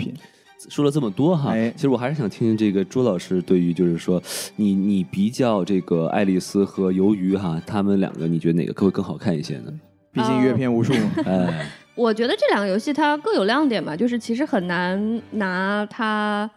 呃，虽然是同一种类型的游戏，但是我其实很理解，就是说不同的观众、不同的受众会肯定会有不同的偏好。如果我个人相比来说，他们俩的评分会是非常接近的，因为他们突出的点不同嘛。我们刚刚也聊了很多，嗯，像《弥留之国的爱丽丝》，我肯定是更喜欢她就是在游戏设计上面的野心。当然说她最后就是不管是在抓鬼，或者说有些地方可能就是逻辑不是那么的通顺，这这是一个槽点。但是整体来讲，它的游戏设计会更加的烧脑一些，包括它它更它会更像一个游戏，它会更像一个对你就是智力或者说是就对你这个。呃，人智力、体力以及说是人性挑战的一个游戏，它会让人更有参与感，因为你会去对想，就是说你在那个位置你会怎么玩这个游戏。有道理。对，嗯对但是但是我觉得爱丽丝她演技上给我的冲击是。呃，不不及鱿鱼游戏的，我是的觉得鱿鱼游戏里面主角在对一些情绪的把握跟表达来说是可以把我带进去的，但爱丽丝她我对我来讲，可能更多就类似一个二次元作品。我我觉得真的是两种表演体系。对对，我觉得对日式表演体系真的，它就是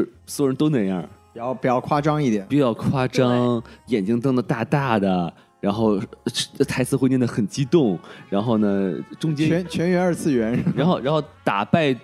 敌方大 boss 一定不是靠武力战胜，一定要有心击溃心理防线，是吧？是吧？有道理。所以日式表演体系就是我我看很多日剧，我会我会理解，但是我同时也能感觉到，就是日式的这种就是日剧的这种体系跟其他的就是全球受众还是有一定距离的。相比来讲，由于游戏是肯定是更容易被啊、它的表演方式肯定是更容易被这个全球观众接受的一个表演方式，是说的漂亮，可能嗯门槛也更低。对那个行，那咱们其实聊完这个啊，是我们就要，毕竟我们是请来了这个阅阅片无数的女老师，是不是？哎。对，我们而且并且就是和这个由于游戏游戏类似的，肯定不止《爱丽丝》这么一部影视作品嘛，没错对吧？所以我们肯定就是说，呃，在这里我们就是大家可能看的片儿都不太一样啊，是的有是的人看的是日韩的，有人看的欧美的，有无码的，有没有码的啊哎，等，等等等等，你在说什么呢？我以前是用盘看 啊，可以哦，了，可以啊，对对对这对个个对人的这个喜好就不要在这里拿出是来的，跟是大的，家是讨论的，了，对对对对对啊，是就批判一下啊，哎就是我就对想再跟大家聊一聊，就 是说，把和其他的这些我们还没有提到的这些作品相比，就是和由于由由于游戏，哎，孰优孰劣，哎是有没有互相的借鉴？就比如说我吧，哎，我呃看了这个《赌博默示录》，我就会觉得哇，这开头简直太像了。《赌博默示录》其实它的开头就是说，男主角开司就是也是欠了一屁股，莫名其妙被坑了，欠了一屁股债，嗯，然后就上了这个船，这个船上就是说你这个呃，你就去赌那个就是石头剪子布那个牌，然后你对要赢了你就能下船，输了你就要倒霉，是吧？这个其实不就是跟这个游游戏就很一样，大家都是欠了一屁股债，有的人就甚至于男主角都要都要卖器官去还债嘛，对不对？是所以我觉得这个其实是我大概能联想联想到的，而且就是说这个有大佬在外面看你们玩儿，对吧？就很像饥饿游戏，对，饥饿游戏不也就是是是这个这个上流社会是吧？浓妆艳抹，然后这个穿着华丽的服装就看你们互相厮杀。其实我觉得可能这一部分还没有《Hunger Game》做得好，我觉得、啊，对，因为你刚才我们不是也说了嘛，就是其实那几个大佬在那儿就戴个金面具，你不嫌沉啊，你就感觉也挺尬的，对不对？是嗯，因为有什么想要补充的吗？阅片无数的朱老师，嗯我你先来吗？对 你表达一下，我得在我的记忆库里搜索一下到底有多少 我看过的片，因为刚刚那我从刚刚那个王老师聊的这个《赌博默示录》讲吧，就是我觉得大家更熟悉的一个片子可能是这个李易峰直升国产拍的这个《动物世界》。哎，那个其实就是基本上就是《赌博默示录》改编来的，是它的这个是是故事剧情也非常像，对，它游戏机制都是一模一样的。对对对，所 以是的，是 的，所对所以那个，但它那的是正版授权啊，那个，哦正版授权对对对，你们你们你们不要这样啊，你们不要这 OK 样， OK 是 OK，对，但是但是大家如果就是对想先看就是大家更熟悉的国产的剧的话，可以去看《动物世界》那部剧，我觉得还可以吧。但还有还一不说错一嗯，赌博默示录人画太丑了，哦，你看的是鼻子动漫版，鼻子比较它尖，它嗯有那个它有剧版，有真人版会还好一对点。他那个人真的就是男主角是个尖鼻子尖下巴，是然后是其他的所有的男的都是 个一样这个脖子脸。 对澄清，这个是动漫版，你嗯看真人版的话会还好。这李易峰，李易峰还挺帅的，这对，这个这个日日本的电视剧也的有真男人主版跟李易峰比谁更帅？哇，这个问题你也敢乱问， 都不帅， 这个问题你也敢回答？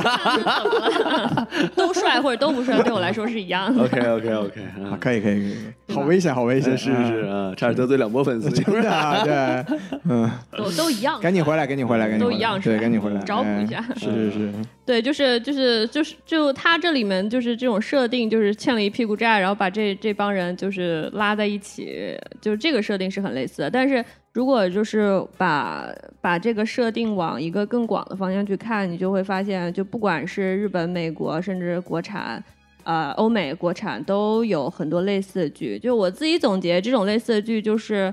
啊、美国有个概念，欧美有个概念叫做那个跟那个乌托邦就是相应的，它叫反乌托邦的这样的一个一个一个概念。概念其实就是、就是在一个世界里，就是阶级层阶级分化特别的明显，然后在那样的世界里发生故事，就比如说《Hunger Game》呃，《饥饿游戏》就是一个最典型的代表。然后在这样的世界里会衍生出来，就是需要靠游戏啊、或者说是或或者说是就是在这样的世界里，一般讲的都是一个在社会底层的这个一个主角，怎么通过一些游戏或者通过一些变态的设定而而而赢得最终胜利的这样的一个这样的一个概念。那其实日剧当呃日剧就有很多这样的这样的剧集了，像大家刚刚聊过的《大逃杀》，然后还有一个比较有意思的，也是也算是比较出名的吧，就是呃是一个叫做欺诈游戏，好像是山下智久和另外一个。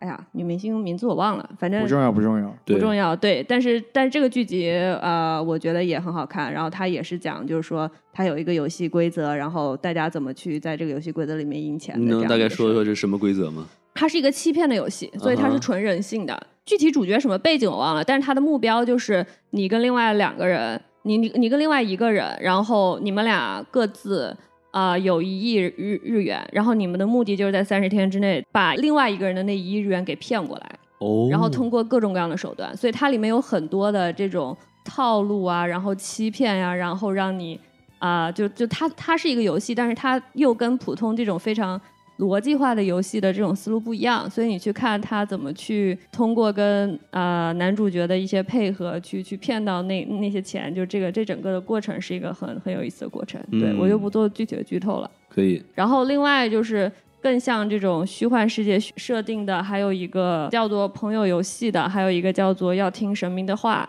哦，这两个剧情都是属于啊一堆日本中学生突然间进入了一个异世界，然后、嗯然后需要各种闯关，然后在闯关的过程中也是各种暴露人性、各种背叛、各种友谊、各种团结，然后达到最终的一个结果。嗯，对，就日剧这种剧真的是非常多。我相信漫画作品里面，肯定漫画动漫作品里面肯定会有更多，然后我没有涉猎的。但我觉得这个大家也知道，就是日本对人性的探讨一直是一个比较前沿的，而且他们会做各种各样的奇怪的设定，把人性放在这样的设定的框架里去去，我觉得是去试探人性的边界。嗯，对，但是这个这个东西。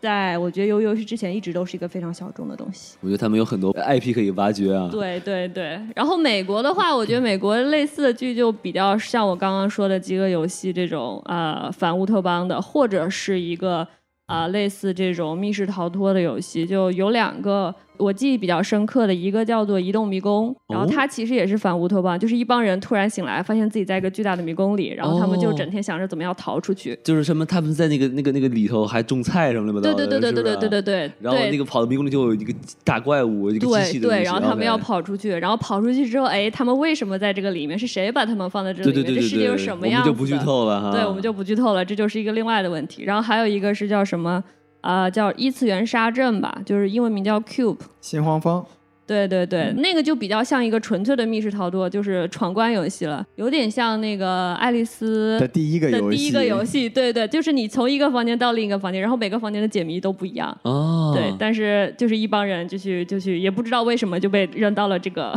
这个 cube 里面，然后大家要逃出去。对我，所以你会看到就是日本日剧是比较偏向于对人性的探讨，然后或者就是游戏设计呗。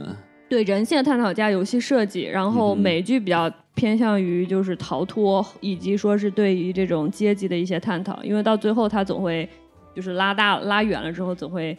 就是总会去探讨说你为什么有这个游戏，哎，就然告后诉是你就谁一开设定始了这个游戏，以及主角怎么去怎么去就是什么反抗这个游戏的这个这个 ruler 这种感觉。就是主角一开始永远在第一层，然后发 对现 有然好后多怎么层，爬到一百层？ 嗯，对，这就是我，对我就是看完游游戏之后的一些一些联想吧。对，然后我自己本身也挺乐意说看到这种，啊、看到这种题材的剧有更多的发展，并且被怎么说被这个受众能够进一步的增长。那如果就是说喜欢游呃游游戏这种类型的这个观众，有什么想推荐给大家看的？就觉得这个，如果你喜欢，你这个也会更喜欢呢。就比如说刚才你说的这么多，比如说这个，就看你喜欢游游戏的哪个方面了嘛。就如果你喜欢游戏这个方面，然后你喜欢更就想要看更就是精巧的一些游戏设计，是像我刚刚说的那些日剧都可以看。嗯，比如说然欺诈后游戏都都可以看。对，欺诈游戏、赌博赌博默示实录录，对啊、呃动物世界。然后你想看人性的东西，嗯那哼，我觉得大逃杀是经典，对不对？我觉得大逃杀算就是我觉得它只是那种很直白的那种人性的东西吧，就不大逃像杀其实你刚刚说韩美女那个事情，我觉得大逃杀我记得里面有个女性角色比韩美女过分非常多，她就是嗯哼一个女性角色，她利用自己的优势，不管去蛊惑男性，就是去欺骗自己的同伴，就是可能你前一秒跟某个女生是闺蜜，后一秒就直接把她杀死。就是我觉得大哦逃杀对这个的探讨，呃，当然我好久好多年前看过的，可能印是象那不比是那较么老深刻了，，但那算对鼻祖了，我觉得。对，我觉得对那，我觉得当时已经探讨的非常深刻了，就是我觉得不比不比游游戏差。再就是人在，而且他当时是高中生吧，对吧？嗯他的设定是嗯嗯高中生，就是在一群年轻的高中生里面，你他他会去把高中生对于这个人性的下限都放得非常低，是，这个当时还是非常震撼的。哎，。对，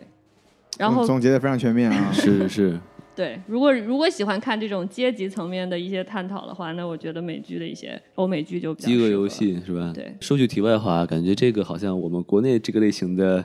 哎，不要说了啊，打比住较少。啊，比较少哎啊。，国内其实我有有一部推荐，就是之前我刚刚不说了那个《动物世界》嘛，啊然后对另外一部应该非常非常小众，另外一部叫做《端脑》，对我估计看过的人不多。然后它的游戏设定哪个端是哪个脑端是客户端的端，啊？然后脑就是大脑的脑。哦，然后它的游戏设定是就是。就是有一款游戏，然后是那种就是可以相当于是那种可以意识控制的游戏，像《刀剑神域》那样，你就可以进去玩儿那种游戏。哦，OK，然后你进去那个游戏之后，你需要闯关，嗯，然后最后突然发现，就是你在那个游戏里面，你必须你必须要一直闯关才不会死。然后你死了之嗯后，可能在现实生活中你会你会你会会有一些影响，因为大家发现什么这个世界上有人失踪啊，然后什嗯么的。哦，他那个游戏的一个开始就是一个男主角最喜欢那个推理作家突然消失了，然后他就去找那个推理作家，哇好像然后刀剑发神现那个域啊推理作家去玩了那个游戏， 对。嗯但它里面的这个整个的游戏设计，我觉得还是不错的。但是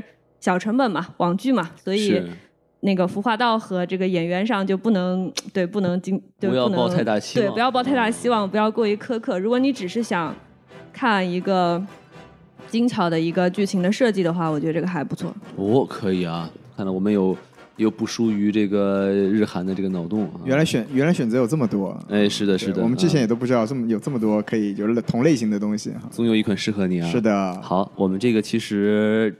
也聊了不少这个不同的这个影视作品了、啊。对对对，特别感谢朱老师给我们推荐了这么多。没错。那这个谢老师在对于这个外延环节方面，您还有什么要补充的吗？对对对，我就其实说起来的话，就是前几天看了一条新闻，我觉得很有趣，就是哦，我在微博上看到说，呃，迪士尼家也就是这个呼噜的上游公司是吧？啊，对对对，也准备开发这个韩国的本土内容。哦，对，我就觉得这个整有一个泡菜公主，哎，啊不不不，这应该也是我猜测它的这个策略也是跟呃 Netflix 一样，就是只是进行注资，然后 OK 由这个韩国本土的这个团队来进行啊、呃内容创作和这个生产，然后到最后再由呃奈飞母公司做全全球的这迪士个尼发行迪士尼母啊，迪士尼公对对对对对对对对对，再由再由这个母公司做慈善去了，我们这个，对对对，啊做这个全球的发行，我猜这个模式也是这样的。然后包括呃，如果要再说的话，就包括我之前有看到，像比如说我我们国家的爱奇艺，其实也在东南亚市场也有自己的这个内容开发团队哦，。互相抄抄作业，对对，所以就是现在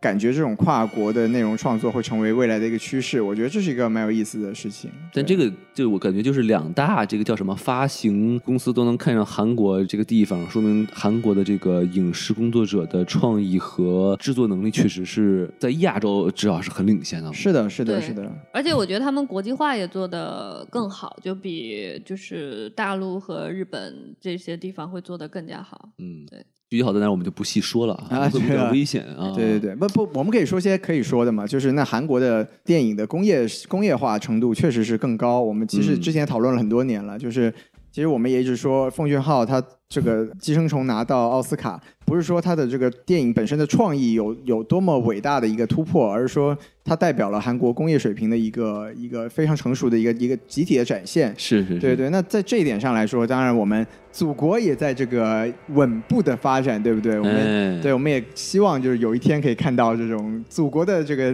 内容可以出海，对吧？没问题，没哎，问题影响更多这个世界上的人。对是对。但当然，但我们今天请到了朱老师，他上次来的时候聊的是花木兰嘛。我们其我们其实对这个也是一个可以对照的话题，就是呃，这个西方的资本，他们当他们自己以自己的内容团队去创造和东方的文化相结合的内容，经常会有一种不伦不类的结果格。格不入的对感觉。啊对对对，哈那嗯那其实像这个鱿鱼游戏，或者说我们未来看到这种更多的把创意权和制作权直接下放到这个呃国家本身的这个团队上去，其实可能会是一个更加呃有可操作性的一个方式。当然，我们也对希望呃有一天我们可以看到，比如说迪士尼把一个创意层面完全交给一个中国的团队，然后拍出一个我们觉得更加呃适合这个中国人眼光的一个中一个华语内容，然后也可以影响到更多世界上的人。我们当然是希望能看到这样子的一个没错儿，好的结果。这对吧于文化输出也是有帮助说的。得漂亮比如说说得漂亮鱿鱼游戏的那个弹珠那个游戏，它那个整个环是境的就是在模仿韩国的那个就是弄堂啊，你是吧？是那的，种是感觉的，啊，包括那个碰糖的销售量，现在在美国不是也是上升了很多？对呀、对呀、对真的啊、王老师刚才提到，就像这个 cos custom 是吧？就是、这对个、对对，这个万圣节的穿穿的这个东西，现在也是可也可以带动一个市场嘛，是对吧的，？是的。对，以后说不定你看，在美国街头就看到有人穿汉服，就因为奈飞拍了一个中国的什么啊什么游戏之类的，对对对，对啊，甚至于你可能在路上看见两个穿着这个呃游游戏囚服的一男一女，就走到厕所里去了，是不是？嗯然后说哦，他们有情报要交换吗？还是他们在在演出这个剧里面的内容是 吧？好危险，好危险，嗯是对对，差不多就是这个这个意思吧。就是我自己的希望啦，就是希望说以后我们呃在某一天吧，我们也可以在这个文化层面上，通过这种更加成熟的资本和工业体系，去把更多我们的内容去传播给更多全世界其他地方的人看。当然，这个不是我们可以说的算的啊。对对这个对对对，我们也只是抱着一个美好的期望，对吧？我们可以学习嘛，是吧？哎反 正是他们是章鱼游戏，我们弄个鱿鱼不是哎鱿鱼游戏，我们弄个章鱼游戏嘛，是不是对对对？ 差不多。而且是中文内容的话，就是我能看到，呃，奈飞已经在做一些尝试了。其实他在台湾地区已经有不少，我我记得至少有一部呃叫做《谁是受害者》的一个没错悬疑没错 片还有对我们与恶的距离，呃，我们有个并不是奈飞那的，个不是奈飞对的吧哦，那个是 B 是 HBO 的啊，对对，哦对， 但是就是其实一定有其实一是些类尝似的，试其实是类似的，对。嗯嗯，但是像因为游游戏怎么说呢？我觉得是让这些呃，就是头部的这种内容公司看到了这么一种可能性，就是呃，土生土长的国外内容是可以作为一个全球性的爆款的。对这对样对对对这样也可以让呃，因为我们都说好莱坞的这个内容制作是最成熟的，那当对当然，如果他们有更多的时间和精力或金钱放在呃海外内容的开发上，那其实我觉得这是一对整个世界的一个内容行业都是一个好事，没错就没是错多。样性会更加的，就是让更更有一个可喜的发展对吧，。又能看到这个精彩的故事，又能看到异国风情，还能学习外语，是吧？是的，是的，是的，嗯，对我们期待吧，期待吧。反正大家也不在乎看字幕，是不是？啊嗯对，看字幕。幕以后会成为一个大家慢慢逐渐都更可以接受的一个趋势。也是你也可以去学他们国家的语言嘛。是，哦，so 以后 the 一人 man 掌握七国语言多好啊！啊，这么厉害，对。 我就想学学七七个中国的方言都学不到，是吧？哎还外国语就更更难了。对哎好，那咱们其实这个鱿鱼游戏啊，我们跟大家就聊的差不多了啊。对，说的挺多的啊，没错，没错，没错啊！这个感谢这个大家能收听到现在没错哈。呃，那那说，既然到了这个节目的末尾，那我们肯定还是要照常说一下我们的这个微信公众号啊，S M F M 二零一六。 ，S M F M 二零六，对对对，搜呃搜索我们这个微信公众号啊，然后你可以看到我们这个微信机器人的二维码。你跟他成为好呃好友之后呢，他就会拉你加到我们的这个粉丝群啊，然后并且呢就加入粉丝群之后呢，你就可以不但和我们这些主播进行这个影视上的交流呢，还可以和这个呃很多像你一样有才的网友是吧，说的漂互亮，相交交流，增进知识是吧？哎。好，那我们这期节目就到这里是。好，感谢这个朱老师来参加我们的节目啊是，的，我们下期节目再见，大家拜拜。哎 再见，拜拜拜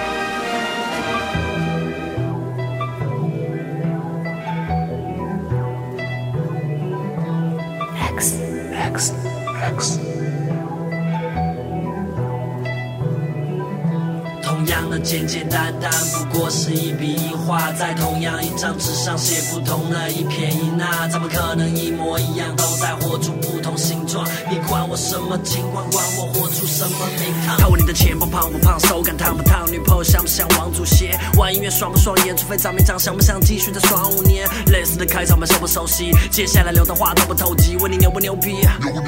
牛逼就特别投机，还不够牛逼绝不熟悉。大家都爱玩的面子游戏，玩起来特别油腻，特别怄气。鬼话都说的那么流利，不就是玩？难度不大，不不就是被当作顽固不化？总是有长辈的想为你安排好一切的，觉得你满嘴胡话。你喜欢自己的方向感，自己掌控着自己的方向盘，总是那 loser 的当样板，怎么才能够跳出这方框？玩那些旁观者，怪你调皮，相互在比较着特别着迷，他们偏要跟你对着干，却你为了翻一个一柜子算特别着急。你快意人生，他们偏偏爱吃闭门羹，人气吞声，陪着笑脸，花点钱换张名片来加点技能分，他们觉得理所当然，输在世界只会变得更加荒蛮。难道不是活就会活个爽，又不会得个奖，只不过把人生当玩。同样的简简单单。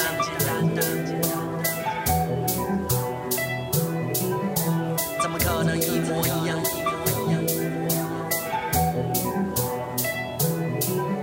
同样的简简单单，不过是一笔一画，在同样一张纸上写不同的一撇一捺，怎么可能一模一样？都在活出不同形状，你管我什么情况，管我活出什么名堂？我才不会撞出臭美想红，能住着豪宅开着敞篷，只不过你也救了玩够了，看透了，发现当个玩家会更爽。后迷跳出这复杂的事以外，自己发专辑自己卖，只是为了更好的明天去 hustle。我从不觉得人生是比赛，过程中会经过很多阶段，切换着身份的不同担当。在我低谷时候，你离我三丈远，牛逼别靠过来跟我沾光，你尽管去走你的阳关道，我在过我的独木桥。小姨我想干嘛就干，想撒野就撒，谁他妈都管不着，所以都别急着当裁判，只是为了乌托邦而战。我又没去逼你们过来看，干嘛期待我一切会白干？我不喜欢打嘴炮，喊口号，随大流打水漂，想要的船我自己造，不怕风越大浪越高，行走在黑夜里点个火把，条条大路都通到罗马。不同在缤纷的世界上，自然是一种人一种活法，只想把我爱的精雕细琢，自由自在活着我的帝国。既然没有含着金汤匙出生，那就为我自己放手一搏。